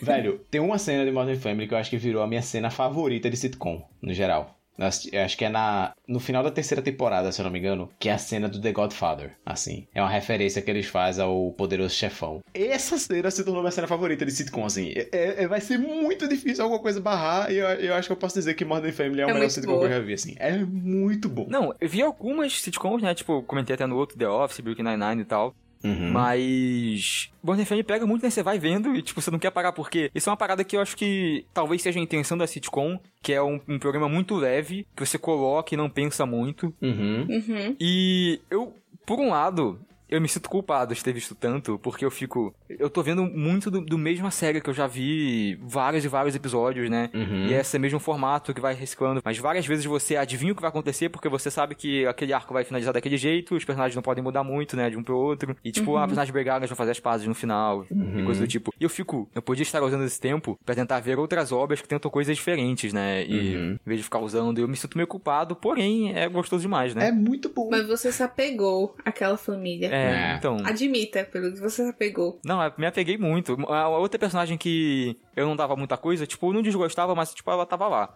que é a Claire, que é tipo a mãe da família e tal. A Claire cresce muito. Sim, a Claire melhorou muito também. É, eu também acho que ela melhora muito, porque a atriz entende mais da personagem também, ela vai tendo muitos trejeitos, né? Sim. É, é, é isso que eu gosto muito também, velho. Os trejeitos de personagens, assim, tipo, é tão gostoso quando você já entende os personagens e é uma olhada dele, sabe aquela olhada que o fio dá pra câmera, sabe? Essa é a piada, essa é a piada. Ele olha pra câmera, é essa a piada. E é Sim. tão bom quando você vai entendendo essas coisas de personagem, sabe? Ou as olhadas que a Claire faz quando alguma coisa acontece, o jeito que ela, alguém tá falando e ela tá, tipo, revirando o olho no fundo, assim, tipo, é, é muito Sim. bom, sabe? Tem uma piada que eu acho que algum de vocês comentou e depois eu vi os prints assim no Twitter, que era uma personagem falando, tipo, você tem noção do quão inteligente eu sou em espanhol? Porque eu tenho que ficar traduzido tudo que eu penso uhum. pro inglês é para falar com vocês. A Glória, a Glória. Ela é perfeita. É, é, essa piada me deu muita vontade de assistir, assim. Eu só não assisti porque eu me sinto intimidado pelo tanto de temporada e episódio. Ai, nossa, uhum. assiste, eu acho. É, assiste com o Rafa, assim, vocês vão dar gostosas risadas, eu tenho certeza. Não, o Modern Family virou um, um obstáculo pro podcast, porque eu, eu, tenho que pagar pra ver uma coisa diferente pro podcast, né?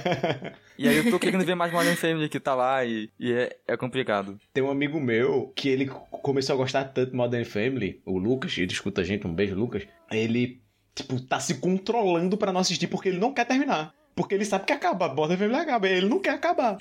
Eu também fiz isso, eu fiz isso, eu tava assistindo, assistindo, assistindo, aí eu deixei as últimas três temporadas se acumularem porque eu não queria me despedir deles. é, então, e aí ele tá segurando muito. Pelo que tu achou de ver nas crianças assim crescerem? Então, esse é outra coisa bem legal, né? Porque como ela passa por vários anos, os atores mirins, que são crianças, vão ficando adolescentes e jovens adultos e tal. Uhum. E outra personagem uhum. que melhorou muito foi a Hayley, que era a filha mais velha lá do, ela do cresce Phil. Que ela era uma adolescentezinha chata, mimada e tal, ela vai melhorando muito. É, a Hayley melhora muito e o Luke fica muito chato. Eu também acho que o Luke piora quando ele fica adolescente. O Luke fica muito. O Luke vira adolescente fica chato demais. Mas aí eu acho que eu acho que faz parte, né? Porque, tipo, quando a Hayley era adolescente, a gente achava ela um porre, e agora sim, o Luke é, é adolescente, sim. a gente acha ele um porre, sabe? É, não tipo... porre, é. Mas assim, ele não é tão chato, porque eles focavam muito no relacionamento dele e do Phil, né? Então uhum. eles ainda são sim. chegados, ainda não quer ser escroto com o Phil, né? E tal. E a Alex continua a mesma coisa, né? A mesma personagem do começo ao fim. Uhum. Ela, pra mim, não, não acrescenta nem tira muita coisa. Ela é meio chata, que ela é tipo a personagem que dá respostinha pra tudo, né? Uhum. Respondona e é inteligente, que a Alex é filha do meio, no caso. Eu, eu, eu gosto tanto da Lily. Meu Deus, como eu gosto da Lily. A Lily. Que personagem boa. Que, é porque você não tem nem como ela, ela ser ruim no começo, porque ela é um bebê, né? É. Mas quando ela vai ficando mais velha, é... é. Nossa, o jeito legal. que ela responde os pais, assim, o jeito que ela ela, ela é com a língua afiada dela, assim, tipo, desde pequena. É muito bom, é muito bom. Não, é, e, pegando trejeitos deles, né? Aham. Uhum. Eu acho muito engraçado que no episódio ela chega assim pra eles e fala assim, eu sou gay. Aí eles, o quê? Ah. Como, ela, como ela sabe disso? Como é que, será que ela tem certeza? Ela é tão nova, como é que pode? Aí ela, mas como você chegou a essa conclusão que você é gay? Ela, não, porque lá na escola tava dizendo, ah, meu pai é italiano, minha mãe é italiana, eu sou italiana. Sim. Então, meu pai é gay, meu outro pai é gay, eu também sou É muito bom. Não, esse episódio é muito bom, porque até ela explicar que é por isso que ela disse que ela é gay, o Mitchell, que é o pai dela, ele meio que fica tipo, não, como assim, não é gay? Ele chega tipo, ah, não, isso deve ser só uma fase, ela tá só é. achando que é. Ele fica, tipo, incorporando o que o pai dele falava pra ele. É, é muito aí bom. ele fica, meu Deus, eu não acredito que eu estou falando isso. Tipo, às vezes ele fala, na mesma hora ele bota a mão na boca assim e fala, é. o que é que eu tô fazendo? Fica desesperado. Sim. É muito bom. Eu gosto muito do Modern Family. Fico feliz que você tá gostando também, Felix. Você, você já é. passou de mim agora, então você tá mais embasado pra, pra falar o quão bom é. Ah, é, mas pouquinho, mas é, foi isso. Gostoso demais. Tem lá no Netflix, caso alguém queira assistir. Top.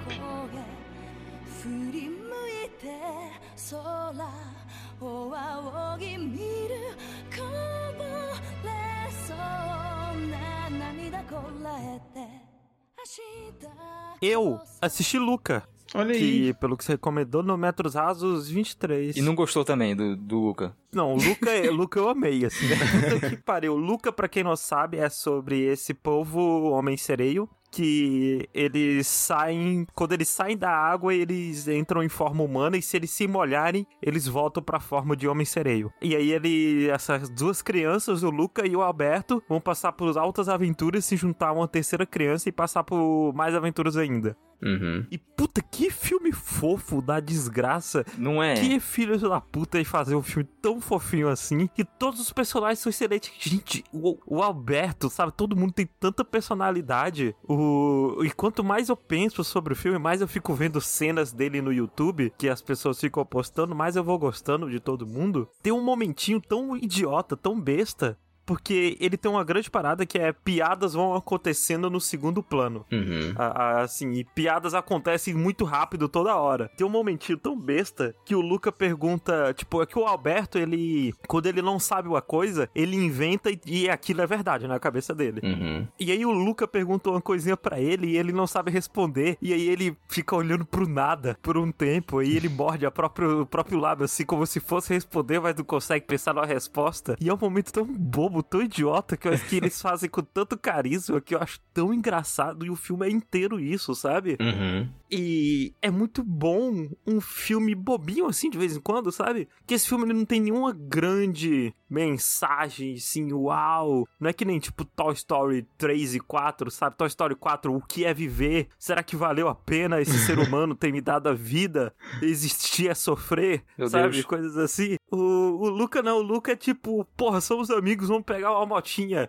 É, é, é tão gostosinho, sabe? Puxando um anime aqui, Hunter x Hunter, a amizade do Gon e do Killua. Uhum. Uhum. Eles puxam uma, uma energia parecida, sabe, da amizade deles. Uhum. E é muito bonitinho, sem falar que o filme é lindo de arregaçar, tecnicamente, assim. É muito incrível quanto eles deixaram tudo muito carismático, até nos momentos mais simples, mais bobos. Não, e design de personagem, né, de, de todo mundo é muito legal. Tanto os personagens que têm duas formas, quanto os outros são muito bons. Então, não tem muito mais o que alongar além disso. Assistam Luca, é, tá na Disney Plus, é, é excelente, assim, incrível. É o filme perfeito. Você tem filho, você tem algum, algum pirralho, algum rebento à, à solta por aí, Rebento. bota ele no sofá e assiste esse filme. É, é tipo, é o filme perfeito para assistir com a família. Vão, vão nessa.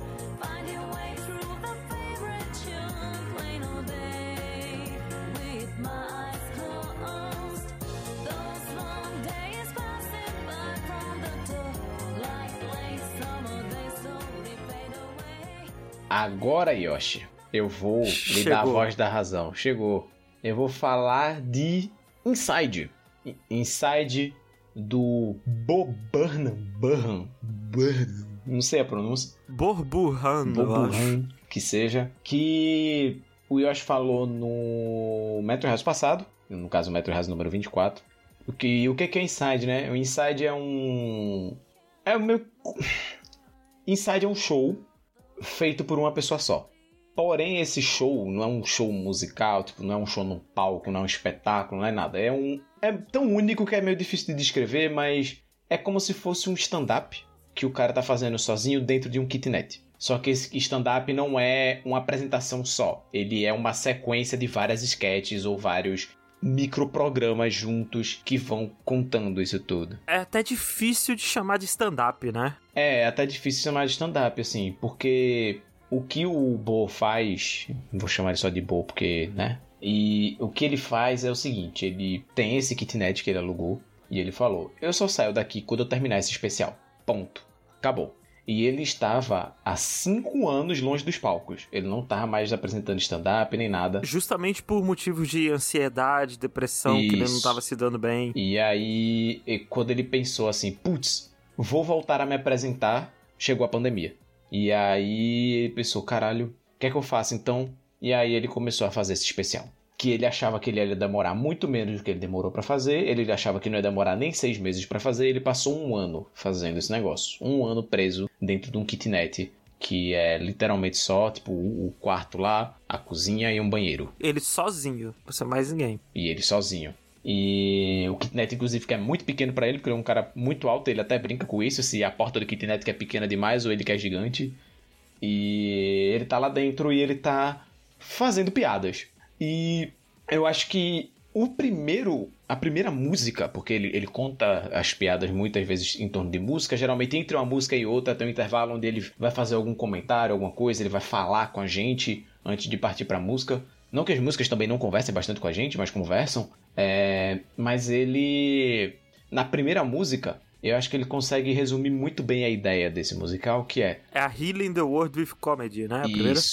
que ele vira assim e fala: Afinal de contas, eu deveria estar fazendo isso aqui? Eu deveria estar contando uma piada no momento desse? Olha o mundo que a gente tá agora. Eu, o que que eu, um homem branco, médio, tenho para agregar nessa situação de merda que a gente tá vivendo aqui agora? Eu tenho que fazer uma piada sobre isso. E é muito legal a maneira que ele conta essa piada e que ele conversa com a gente sobre esse musical e esse tópico ele vai e volta algumas vezes. Não, e ele é tudo muito autoconsciente sobre sobre isso, né? Sobre tipo, eu sou um homem branco rico fazendo piada, sabe? Sim, sim. E é muito bom ver também que tipo assim, depois que o musical acabou, eu fui ver sobre ele e tudo mais.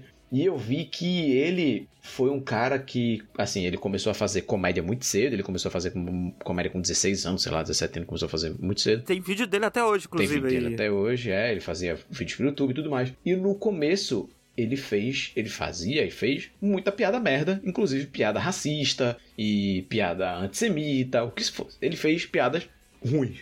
E eu não sabia disso até ver o musical, fiquei só sabendo depois. E no que eu soube disso depois, eu fiquei até. Tipo, até cresceu mais o musical para mim. É, ele comenta coisas assim do tipo. Comenta. Que, quando ele era jovem, o humor para ele era só ser chocante. É, tipo, ah, nossa, eu lembro que uma vez no Halloween eu me vesti de Aladdin e a gente achava que isso estava tudo bem. Tipo, porra, como que isso tá tudo bem? Sabe? E ele toca muito nesse tipo de ponto. E é muito bom ver que ele toca nesses pontos e tudo mais. E que ele cresceu enquanto pessoa, enquanto artista. E é legal ver isso. É legal ver que, tipo, né? Porque ele podia ter ido pro outro caminho, ele podia ter ido pro caminho de, ah, nossa, o humor hoje em dia não é como era antigamente. Mas, tipo, não, ele cresceu como artista, cresceu com. Pro bem e pro mal, né? É, pro bem e pro mal, mas. É, ele cresceu e eu com certeza cresci também vendo boa, tipo, vendo Inside. Agregou muito para mim, eu, eu gostei pra caralho e eu acho que eu assisti Inside da melhor maneira possível de se assistir. Que foi tipo assim, eu e meu amigo, a gente tava, tipo, tarde de madrugada, meus pais não estavam em casa, eu tava, tipo, sozinho aqui, pensando, caralho, não tem o que fazer, a gente tava meio entediado, assim. E aí ele fez, porra, vamos assistir alguma coisa? Eu fiz, porra, vamos, pai. Aí tava rolando, eu fiz, cara, tó, tem esse inside aí que o pessoal fala que é tipo um negócio de comédia, pá, sei que. E aí isso mesmo fez, porra, beleza, vamos assistir. E a gente assistiu online junto. E eu acho que assistir online junto algo que fala sobre como que as tecnologias é uma loucura e sobre como que a pandemia destruiu a vida de, da gente e blá blá blá blá blá. Você assistiu tudo numa sentada só? Assisti tudo numa sentada só. É, eu dividi em duas porque eu assisti a primeira metade e fiquei, caralho, né? Aí eu dei uma pausa, uhum. esperei, assim, fiquei pensando sobre, e no outro dia eu assisti a segunda metade. E você falou que achou muito bad vibe, né, e tudo mais, e eu não achei. Não, eu achei extremamente bad vibe, assim, eu saí esmigalhado do segundo dia. Não, assim, é bad vibe, mas... Assim, talvez se eu tivesse assistido sozinho eu teria achado pior, mas eu tava tão encantado com a linguagem de Inside, sabe? A maneira que uhum. ele tá uhum. comunicando a arte dele pra gente ali é muito boa sabe? Não, inclusive, ele fala algumas coisas assim durante o Inside que eu imagino que numa situação mais sensível minha, sabe, no momento pior, seria até um pouco perigoso, sabe, algumas coisas que ele fala. Uhum. Por isso que eu falei que, tipo, não recomendo pra, pra alguém que não tá muito bem assim da cabeça. Uhum, uhum. E eu, eu entendo isso também. Porque ele, entre aspas, dá uns argumentos muito bons para coisas ruins sabe? É. Ele toca em assuntos muito delicados, em, sobre suicídio, sobre depressão e tudo mais. Mas também eu estou num momento saudável agora e eu tava, tipo, assistindo com uhum. outra pessoa e tudo mais, então é outro, outro negócio, assim. E como eu disse, eu tava muito encantado com a maneira que ele tá comunicando com a gente ali. A linguagem do Bowl no Inside, assim, a linguagem ah, artística dele é, ali é incrível. Você falou de coisa autoral, né, lá no começo, é. falando de bi. Eu acho que isso é uma das coisas mais autorais que existem até hoje, é esse Inside, assim. É. É muito, muito, muito, muito autoral. Você vê o corpo e a alma dele ali. Com certeza uma das melhores coisas exclusivas da Netflix, assim, tipo, que a Netflix já produziu e tudo mais. É Inside. Então tá aí, tá na Netflix pra você assistir, eu recomendo de verdade, assim, tipo. Qual a sua música favorita, Bob? Música favorita? Depois que você assistiu o musical, você começou a gostar mais da Welcome to the Internet? Ah, é. O, contexto. É porque, tipo assim, meio que. Eu não parei pra tipo, ficar ouvindo depois as outras músicas e tudo mais, mas uhum. eu acho que a melhor música é a última. Eu acho que a última música é a melhor. Mas, enfim, Inside, tem Netflix. Assistam, eu recomendo muito. Recomendo até se você não curte coisa de comédia, você quer ver só pra ver ideias de coisas audiovisuais e tudo mais, eu recomendo pra caralho. Inside. É, porque ele tá sozinho, ele tem que ser muito criativo e ele consegue, assim, na hora de fazer as coisas. E ele consegue. É top.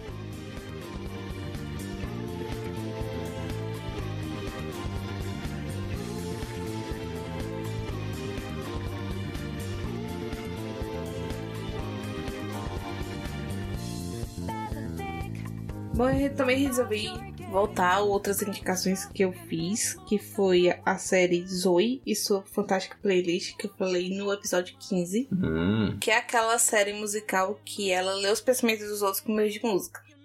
Inclusive, Fê, eu teve um dia que eu fiquei, porra, vou assistir aquela série que a Fê recomendou. Procurei na Netflix, não achei. Procurei no Prime, não achei. Eu... Só tem no Globoplay. Aí só tem na Globoplay. Eu, caralho, né? Que preguiça de... De, de baixar. baixar ou assinar o Globoplay. Aí eu deixei pra lá. Então, essa é a segunda temporada. Eu assisti, inclusive eu assisti depois que eu vi uns episódios do Casevrando, que eu tava muito. pensamentos muito ruins. Uhum. Muito bad vibes. Precisava de algo feliz. Muito Exatamente, eu precisava de algo besta e feliz pra eu me animar. E eu fui assistir a segunda temporada e surpreendentemente eu fui e levei uma decepção muito grande, porque a segunda temporada não é tão boa quanto a primeira. Ah, que, que triste. Eu acho que é porque não tem um personagem que tá na primeira temporada que não, né, que é o pai dela. A série foi cancelada, então eu vou falar. Como é, é, o pai dela tava doente, a única forma dela se comunicar pro pai dela é escutar ele cantando, certo? Uhum. E a relação deles era muito boa, tipo, a relação como a família tratava e tal. É, era um, uma das coisas que eu mais gostava na primeira temporada. E como ele, é, infelizmente, falece na, na primeira temporada, a segunda temporada é sobre o luto, né, da família com a morte do pai. E eu acho que meio que ela supera muito rápido e ele faz realmente muita falta ali pra, na interação da família. Eu não sei se era parte do roteiro da série, mas meio que fica. Todos os personagens ficam meio sem foco. Sim. E ficou muito desinteressante. E infelizmente, por, acho que por isso a audiência caiu e a série acabou sendo cancelada. E eu também fiquei muito triste porque a primeira temporada tinha algumas coisas que eu não gostava. Por mais que os momentos de, também de cantoria eram meio vergonha alheia, ah, não. Os da segunda já são é, tem os números musicais melhores, mas o resto da história é muito ruim. Tipo, não vale a pena. Ah, que merda. É. Você, quando falou da primeira temporada, você parecia tão encantada com a série, assim. Sim, sim, pois é. Fui eu assistir a segunda e levei um balde de água fria na cabeça, assim. Uhum. Porque ela não é, tão, não é tão boa. Que, que triste. E infelizmente a série foi cancelada também e queria falar dela. Porra. Cê, é, outra série que foi cancelada, eu fiquei muito triste. Só falando aqui com uma vez. Lovecraft, Lovecraft Country. Um absurdo ter sido cancelada. É, Foi cancelada? Foi. A gente também falou no Metros Rasos. Olha aí, ó. Puxado aqui, ó. E teve um monte de indicação a um M. É indicada 18 M's e foi cancelada. 18 indicações por cancelada. Que mundo é esse que a gente vive? Tipo, se a série não faz sucesso na internet, já era. Sabe? Já era. É uma loucura. 18 indicações a M foi cancelada a série. É, não, essa eu fiquei bem surpreso, mas você acha que não foi sucesso na internet? Tipo, você viu alguma matéria falando disso? Porque eu não assisti, porque não tem HBO coisa lá, mas eu lembro de ver bastante gente falando bem na época. Tipo assim, Eu também. tem umas, uns gato pingado da minha bolha, assim, que falavam e falavam bastante essas pessoas, assim. Mas, tipo, não foi algo que, che... que tipo, tava todo mundo falando. Tipo, Uhum. tinha, tinha uma galera falando, mas, tipo, não era um negócio, uou, sabe? É, foi, talvez foi mais coisa da, da nossa bolha, né? Porque eu também vi gente, gente da minha bolha falando. É. Tipo, eu vi o Rafa falando, por exemplo, e enfim. Aham. Mas triste, triste que foi cancelado demais, assim. Porra, eu, eu, eu queria tanto a segunda temporada. Assim, é legal que a primeira temporada, ela, tipo, ela encerra um negócio ali, uma história, e é legal, e vale a pena se assistir ainda. Uhum. Mas eu Uhum. queria muito uma segunda temporada, ainda mais que a segunda temporada ia ser meio que, tipo, anos depois, sabe? da primeira e como que iam estar as coisas e tudo mais, enfim. Ela, assim, é, é muito maluco. Eu fico pensando, será que o orçamento dela não bateu com a audiência, não teve o retorno que precisava? Não sei, velho. Acho que muitas vezes o cancelamento parte disso também. É. É. Ou sai algum produtor, algum, alguém importante também que a, fica. A produção não tem como ir pra frente. É, eu não sei, porque, tipo assim, quando ela falou que foi cancelada, aí, tipo, produtores, diretores foram lá falar e, tipo, quer dizer, eu, eu acho que eu, eu não lembro agora se foi a diretora ou se foi a roteirista, e tava, tipo, postando, tipo, os conceitos do que é que seria essa segunda temporada, sabe? E, tipo, como que esses personagens iriam interagir em certas situações e como que ia estar o, o mundo nessa situação. E eu tava tipo, caralho, como eu queria ver isso, eu preferia não saber de nada. E agora que eu sei como é que teria sido essa segunda temporada, eu tô chorando muito pelo que não foi. Sabe? É, como diria Uhum. Renato Russo, eu tô com muita saudade daquilo que eu ainda não vi. E é isso aí. Dói demais.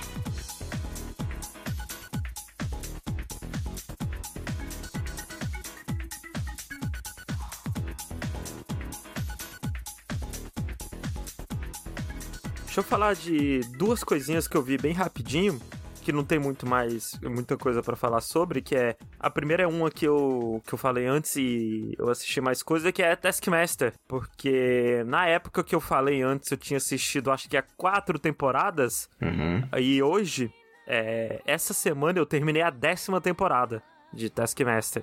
E continua excelente, assim.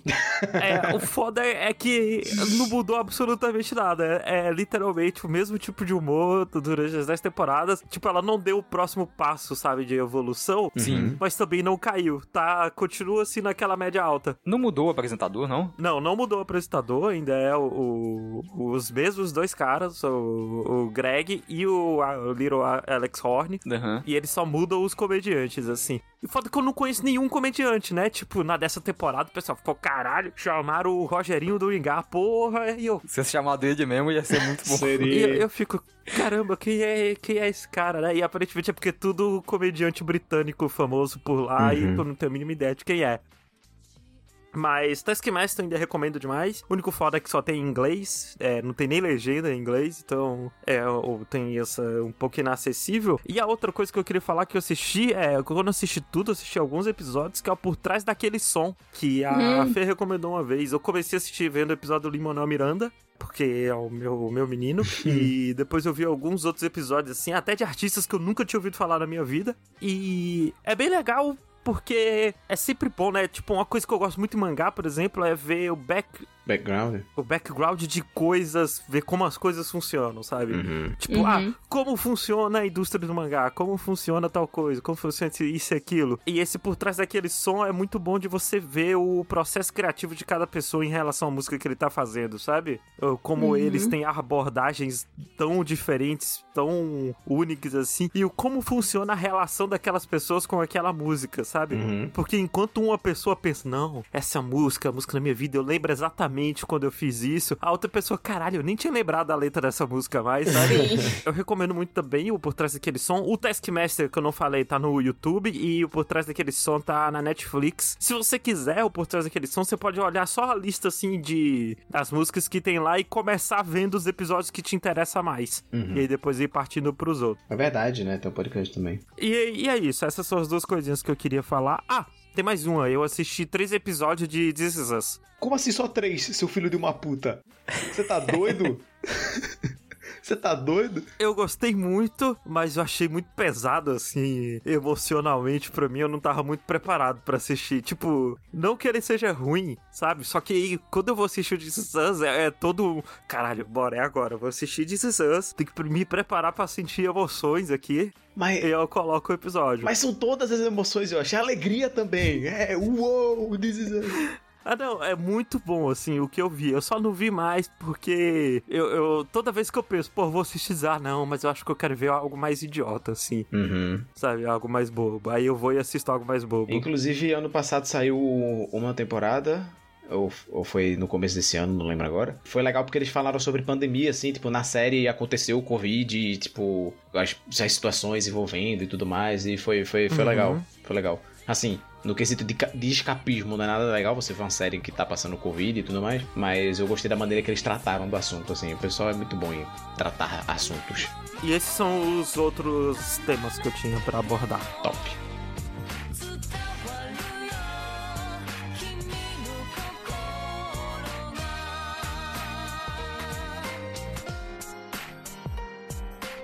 Eu agora falar de uma coisa que o Yoshi comentou no Metros Rasos 20 também, e foi o mesmo que eu falei de Modern Family, que foi Castlevania. Olha aí. Que eu já tinha assistido as primeiras três temporadas quando ele falou, né, mas eu não tinha visto a quarta. E você tinha falado que os personagens não, não, não, não conversavam legal. É porque eu, desde o que eu comecei a ver a primeira, eu já tava, não hum, tá muito legal isso aqui. Tá bonito, legal até a temática, assim, mas não tá bom. O cara pra lutar com o bicho voador fala pra galera fazer muro de gelo. Como é que funciona isso? Fiquei muito tiltado com isso. O pelo você levou muito pro lado pessoal quando eu vi esse episódio. Eu sempre dava mais uma chance, né? Não, porque o 2 vai ter o, o, castelo lá, não sei o que é. Hoje, no caso, da segunda temporada, porque vai ser legal. Aí fui lá ver. Animação top, coreografia muito legal, mas ainda não clicou. Terceiro foi a última chance, beleza, última chance. Não clicou ainda. Eu falei, beleza, quarta eu não vou ver. Aí eu nem tinha visto, né? Tanto se bem que eu acho que foi no, no, dia seguinte, né? Que saiu a parada. Não, nem dá tempo de eu ver se eu fosse ver uhum. a quarta. Mas acabou que eu vi, porque a animação tinha bonita, né? Meio que é isso, acho que eu continuo a mesma coisa, a mesma opinião. Que absurdo! Só que ainda é muito bom, né, ver as porradinhas bem animadas, quem diria. Pelux, aquele episódio, Pelux, que tem um episódio que descaralha tudo, assim. É, que vai embora. Vai... É, não. É, e é só luta bem animada. E que nem eu falei, não é pelo. Tipo, parece que eles dão um trabalho para eles mesmos. Parece que eles gostam de trabalhar, sabe? Eles querem Sim. fazer a animação ficar mais difícil possível. Loucura. Inclusive, eu vi uma entrevista com um cara que trabalhou nessa, no Castlevania, na animação da quarta temporada, e ele teve um problema no pulso, né? Ele, não lembro se só ele torceu, o que Uhum. aconteceu, que ele não tava conseguindo animar com a mão direita, e por sorte, ele tava treinando animar com a mão esquerda, desenhar. E aí, por isso, ele conseguiu continuar animando. Então, coitado desse pessoal. Eu fui ver um vídeo no YouTube, que tem um canal que eu gosto de assistir chamado Droff, né? Que é, ah, a gente desenha tal coisa baseado na descrição, alguma brincadeirinha assim. Uhum. Sim. E aí teve um vídeo que eles chamaram um dos animadores de Castlevania. E aí ele fica conversando, falando sobre. E ele fala sobre como eles sempre queriam ir além na enquanto trabalhavam, sabe? Eles sempre achavam, não, tem que colocar um detalhezinho a mais aqui, tem que fazer Uhum. alguma coisinha a mais aqui. E, e só pra vocês terem ideia, né? é a- o vídeo era desenhando personagens de Castlevania em outros estilos. Uhum. Ah, um cara desenha eles no estilo Sailor Moon, outra coisa. E aí, o cara do Castlevania, este filho da puta, arrombado, ele não fez um desenho, ele fez um GIF animado. Ele fez vários desenhos, ele fez um GIF super bem animado do Trevor dando uma chicotada super complexa. O, Caralho. o pessoal que gosta de trabalhar mesmo, gente. É muito loucura. Vamos, fila da puta. Você assistiu, Fê Castlevania? Eu assisti até a terceira temporada, a quarta eu ainda não assisti. Entendi. Porra, assiste a, a quarta temporada, fez. É umas lutas bonitas. Tem, não, tem, tem essa luta do episódio 9, né, que é o grande, que é esse que a gente tá comentando mais, mas tem uma luta um pouco antes, que é, que é um X1, mais ou menos assim, que é muito boa também, é muito hype, é, é muito da É, hora. Eu tô ligado qual que é. E Não, e essa luta do episódio 8 foi a luta que eu falei que os caras querem dificultar ao máximo possível, assim, o trabalho Uhum. deles, sabe? Eles querem deixar tudo... Quando, se alguém mostra um storyboard desse pra uma pessoa normal, fala, não, você tá maluco? A gente não tem dinheiro pra fazer uma parada desse. Esse é o orçamento de um filme, sabe?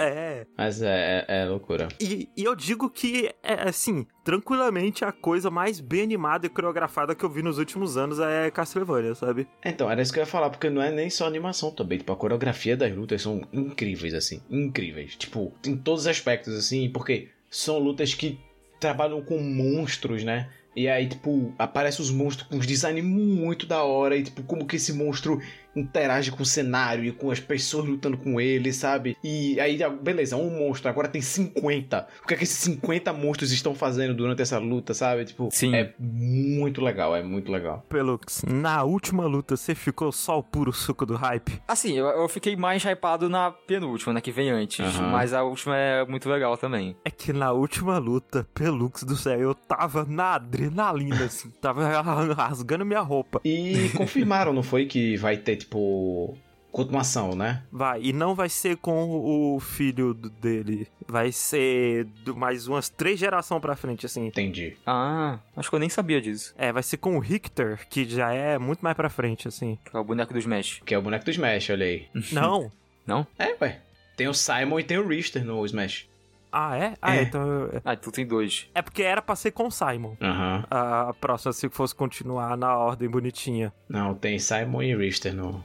É, então vai ser com o Richter, aparentemente. Mas eles vão dar uma pausa, né? Sim, Eles sim. não vão fazer Castlevania, eles vão fazer outra coisa. Dá a Berserker na mão desse pessoal, pelo amor de Deus. É. Tá não, mas ele- eles queriam. Eles queriam alguma. algum desenho, eles tinham comentado que eles queriam fazer. Foi, eu, eu também tô tentando me lembrar aqui, mas eu vi Putz, o, mas o, o- o diretor falando que ele queria outro bagulho na mão dele aí, mas eu não lembro não. Me viu Metal Gear na cara agora, mas não era Metal Gear, Não, não. mas não era Metal Gear, eu acho. Não, com certeza não era Metal Gear. É só porque os dois é Konami, sei lá. Pera, estúdio de Castlevania da Netflix tá interessado em fazer anime de Zelda, é isso? Que eu nunca ouvi falar disso, e agora... Não, não era de Zelda. era de algum outro jogo. Nossa, imagina um negócio de Zelda. Assim, eles sempre quiseram fazer Berserk. Pô, mas eu queria tanto saber agora. Depois a gente, eu, eu- depois a gente, a gente pesquisa, mas enfim. Não, só mais uma coisa pra comentar. O pessoal, né, da equipe que fez o Castlevania, agora se separaram, tipo...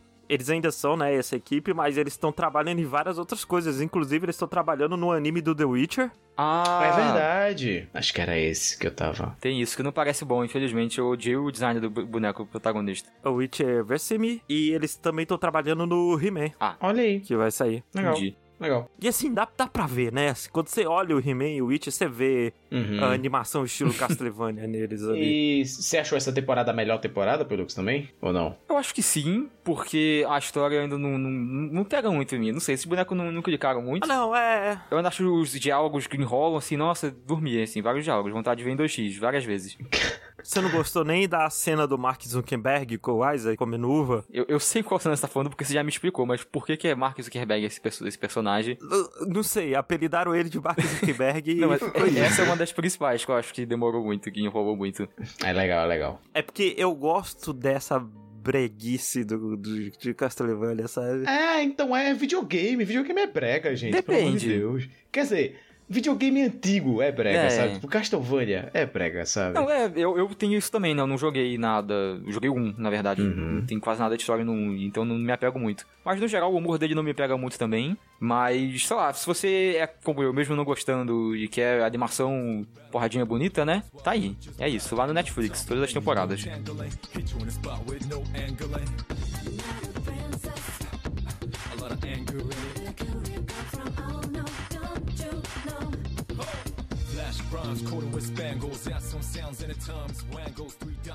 E com isso, nós ficamos por aqui. Muito obrigado a você que escutou esse Metro Jazz especial até aqui. É, a gente tá muito feliz de estar aqui há um ano já fazendo esse negócio aqui pra vocês e ter cada vez mais gente escutando e apoiando a gente e sei lá falando com a gente lá no Twitter e qualquer coisa assim a gente fica muito muito feliz assim e sempre que a gente vê alguém tipo ah nossa meu Deus que, que sei lá quando saiu Rokushita de de Hunter x Hunter e o pessoal feliz que saiu Rokushita de Hunter x Hunter sabe pô a gente foi feliz pra caralho Sim. também A gente recebeu uma fan art, assim, eu acho é, porra, a gente fica muito feliz. Então, tá fazendo isso aqui já um aninho já. E ter vocês com a gente é bom demais. Então, muito obrigado a vocês que estão com a gente. Muito obrigado por escutar o Metro Raso até aqui. Por ter escutado todos os Metros Rasos até aqui. É, espero que vocês continuem com a gente mais um ano aí. Assim, muito obrigado a todo mundo que escuta a gente de verdade aí. Muito obrigado. Muito obrigado. Obrigada. Principalmente aos queridos que nos apoiam financeiramente. É, muito obrigado a vocês também. Mais uma vez, se você quiser e puder apoiar a gente, é, tem o nosso PicPay, RKST Podcast no PicPay, onde você procura por loja, ou então apoia-se também, apoia.se barra RKST Podcast, você pode apoiar a gente lá também, e a gente vai ficar muito feliz com qualquer apoio, a gente já fica feliz com todos os apoios que a gente tem. Os apoios não financeiros também, quando a gente vê gente compartilhando, gente comentando, Comentando gente também. falando com a gente. É sempre muito gostoso, então muito, muito obrigado. É, os nossas redes sociais vão estar embaixo para você seguir a gente. As redes sociais do Rokushita também, no caso o Twitter do Rokushita. É, a Twitch do Yoshi, que o menino faz live. Vão lá ver o menino perdeu tudo morando de aluguel, fazendo live no chão. Olha lá. Me- Mentira, quando esse podcast sair já, já rolou, já. É, quando esse podcast sair, eu já não estarei mais no chão, eu já estarei na minha mesa, na minha cadeira bonitinha. É, mas. Tomara. Tomara. Quando você tá fazendo live da escada, assim, nem no quarto ele tá mais, sabe? Eu tava fudido. Mas é isso, gente. Um muito obrigado por ter escutado até aqui. Um beijo no coração de vocês. E até a próxima. Tchau, tchau aí, pessoal. Tchau, Tchau. tchau, gente. Um beijo. 寄り添ってカープを巻かればまた暗渠に落ちてくようだ。何が見える。何が響いてる。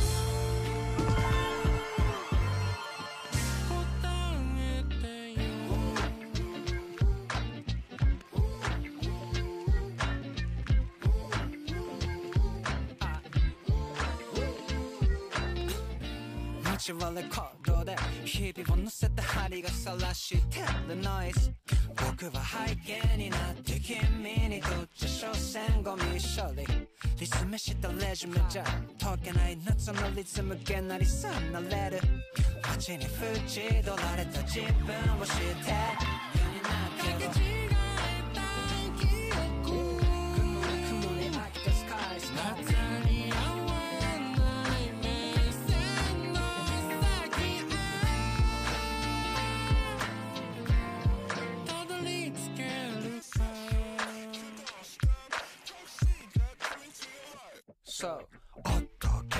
göz 무기무 기술은 넘어 göz 걔도 하주만이 될로 하이프 하이기 가수도가 시버트 홈터진 세모부터 마도세 커뮤니케이션 난데 안기력 허도 갖고자 실은 나의 미는 허도 코너 반이면 산션 허도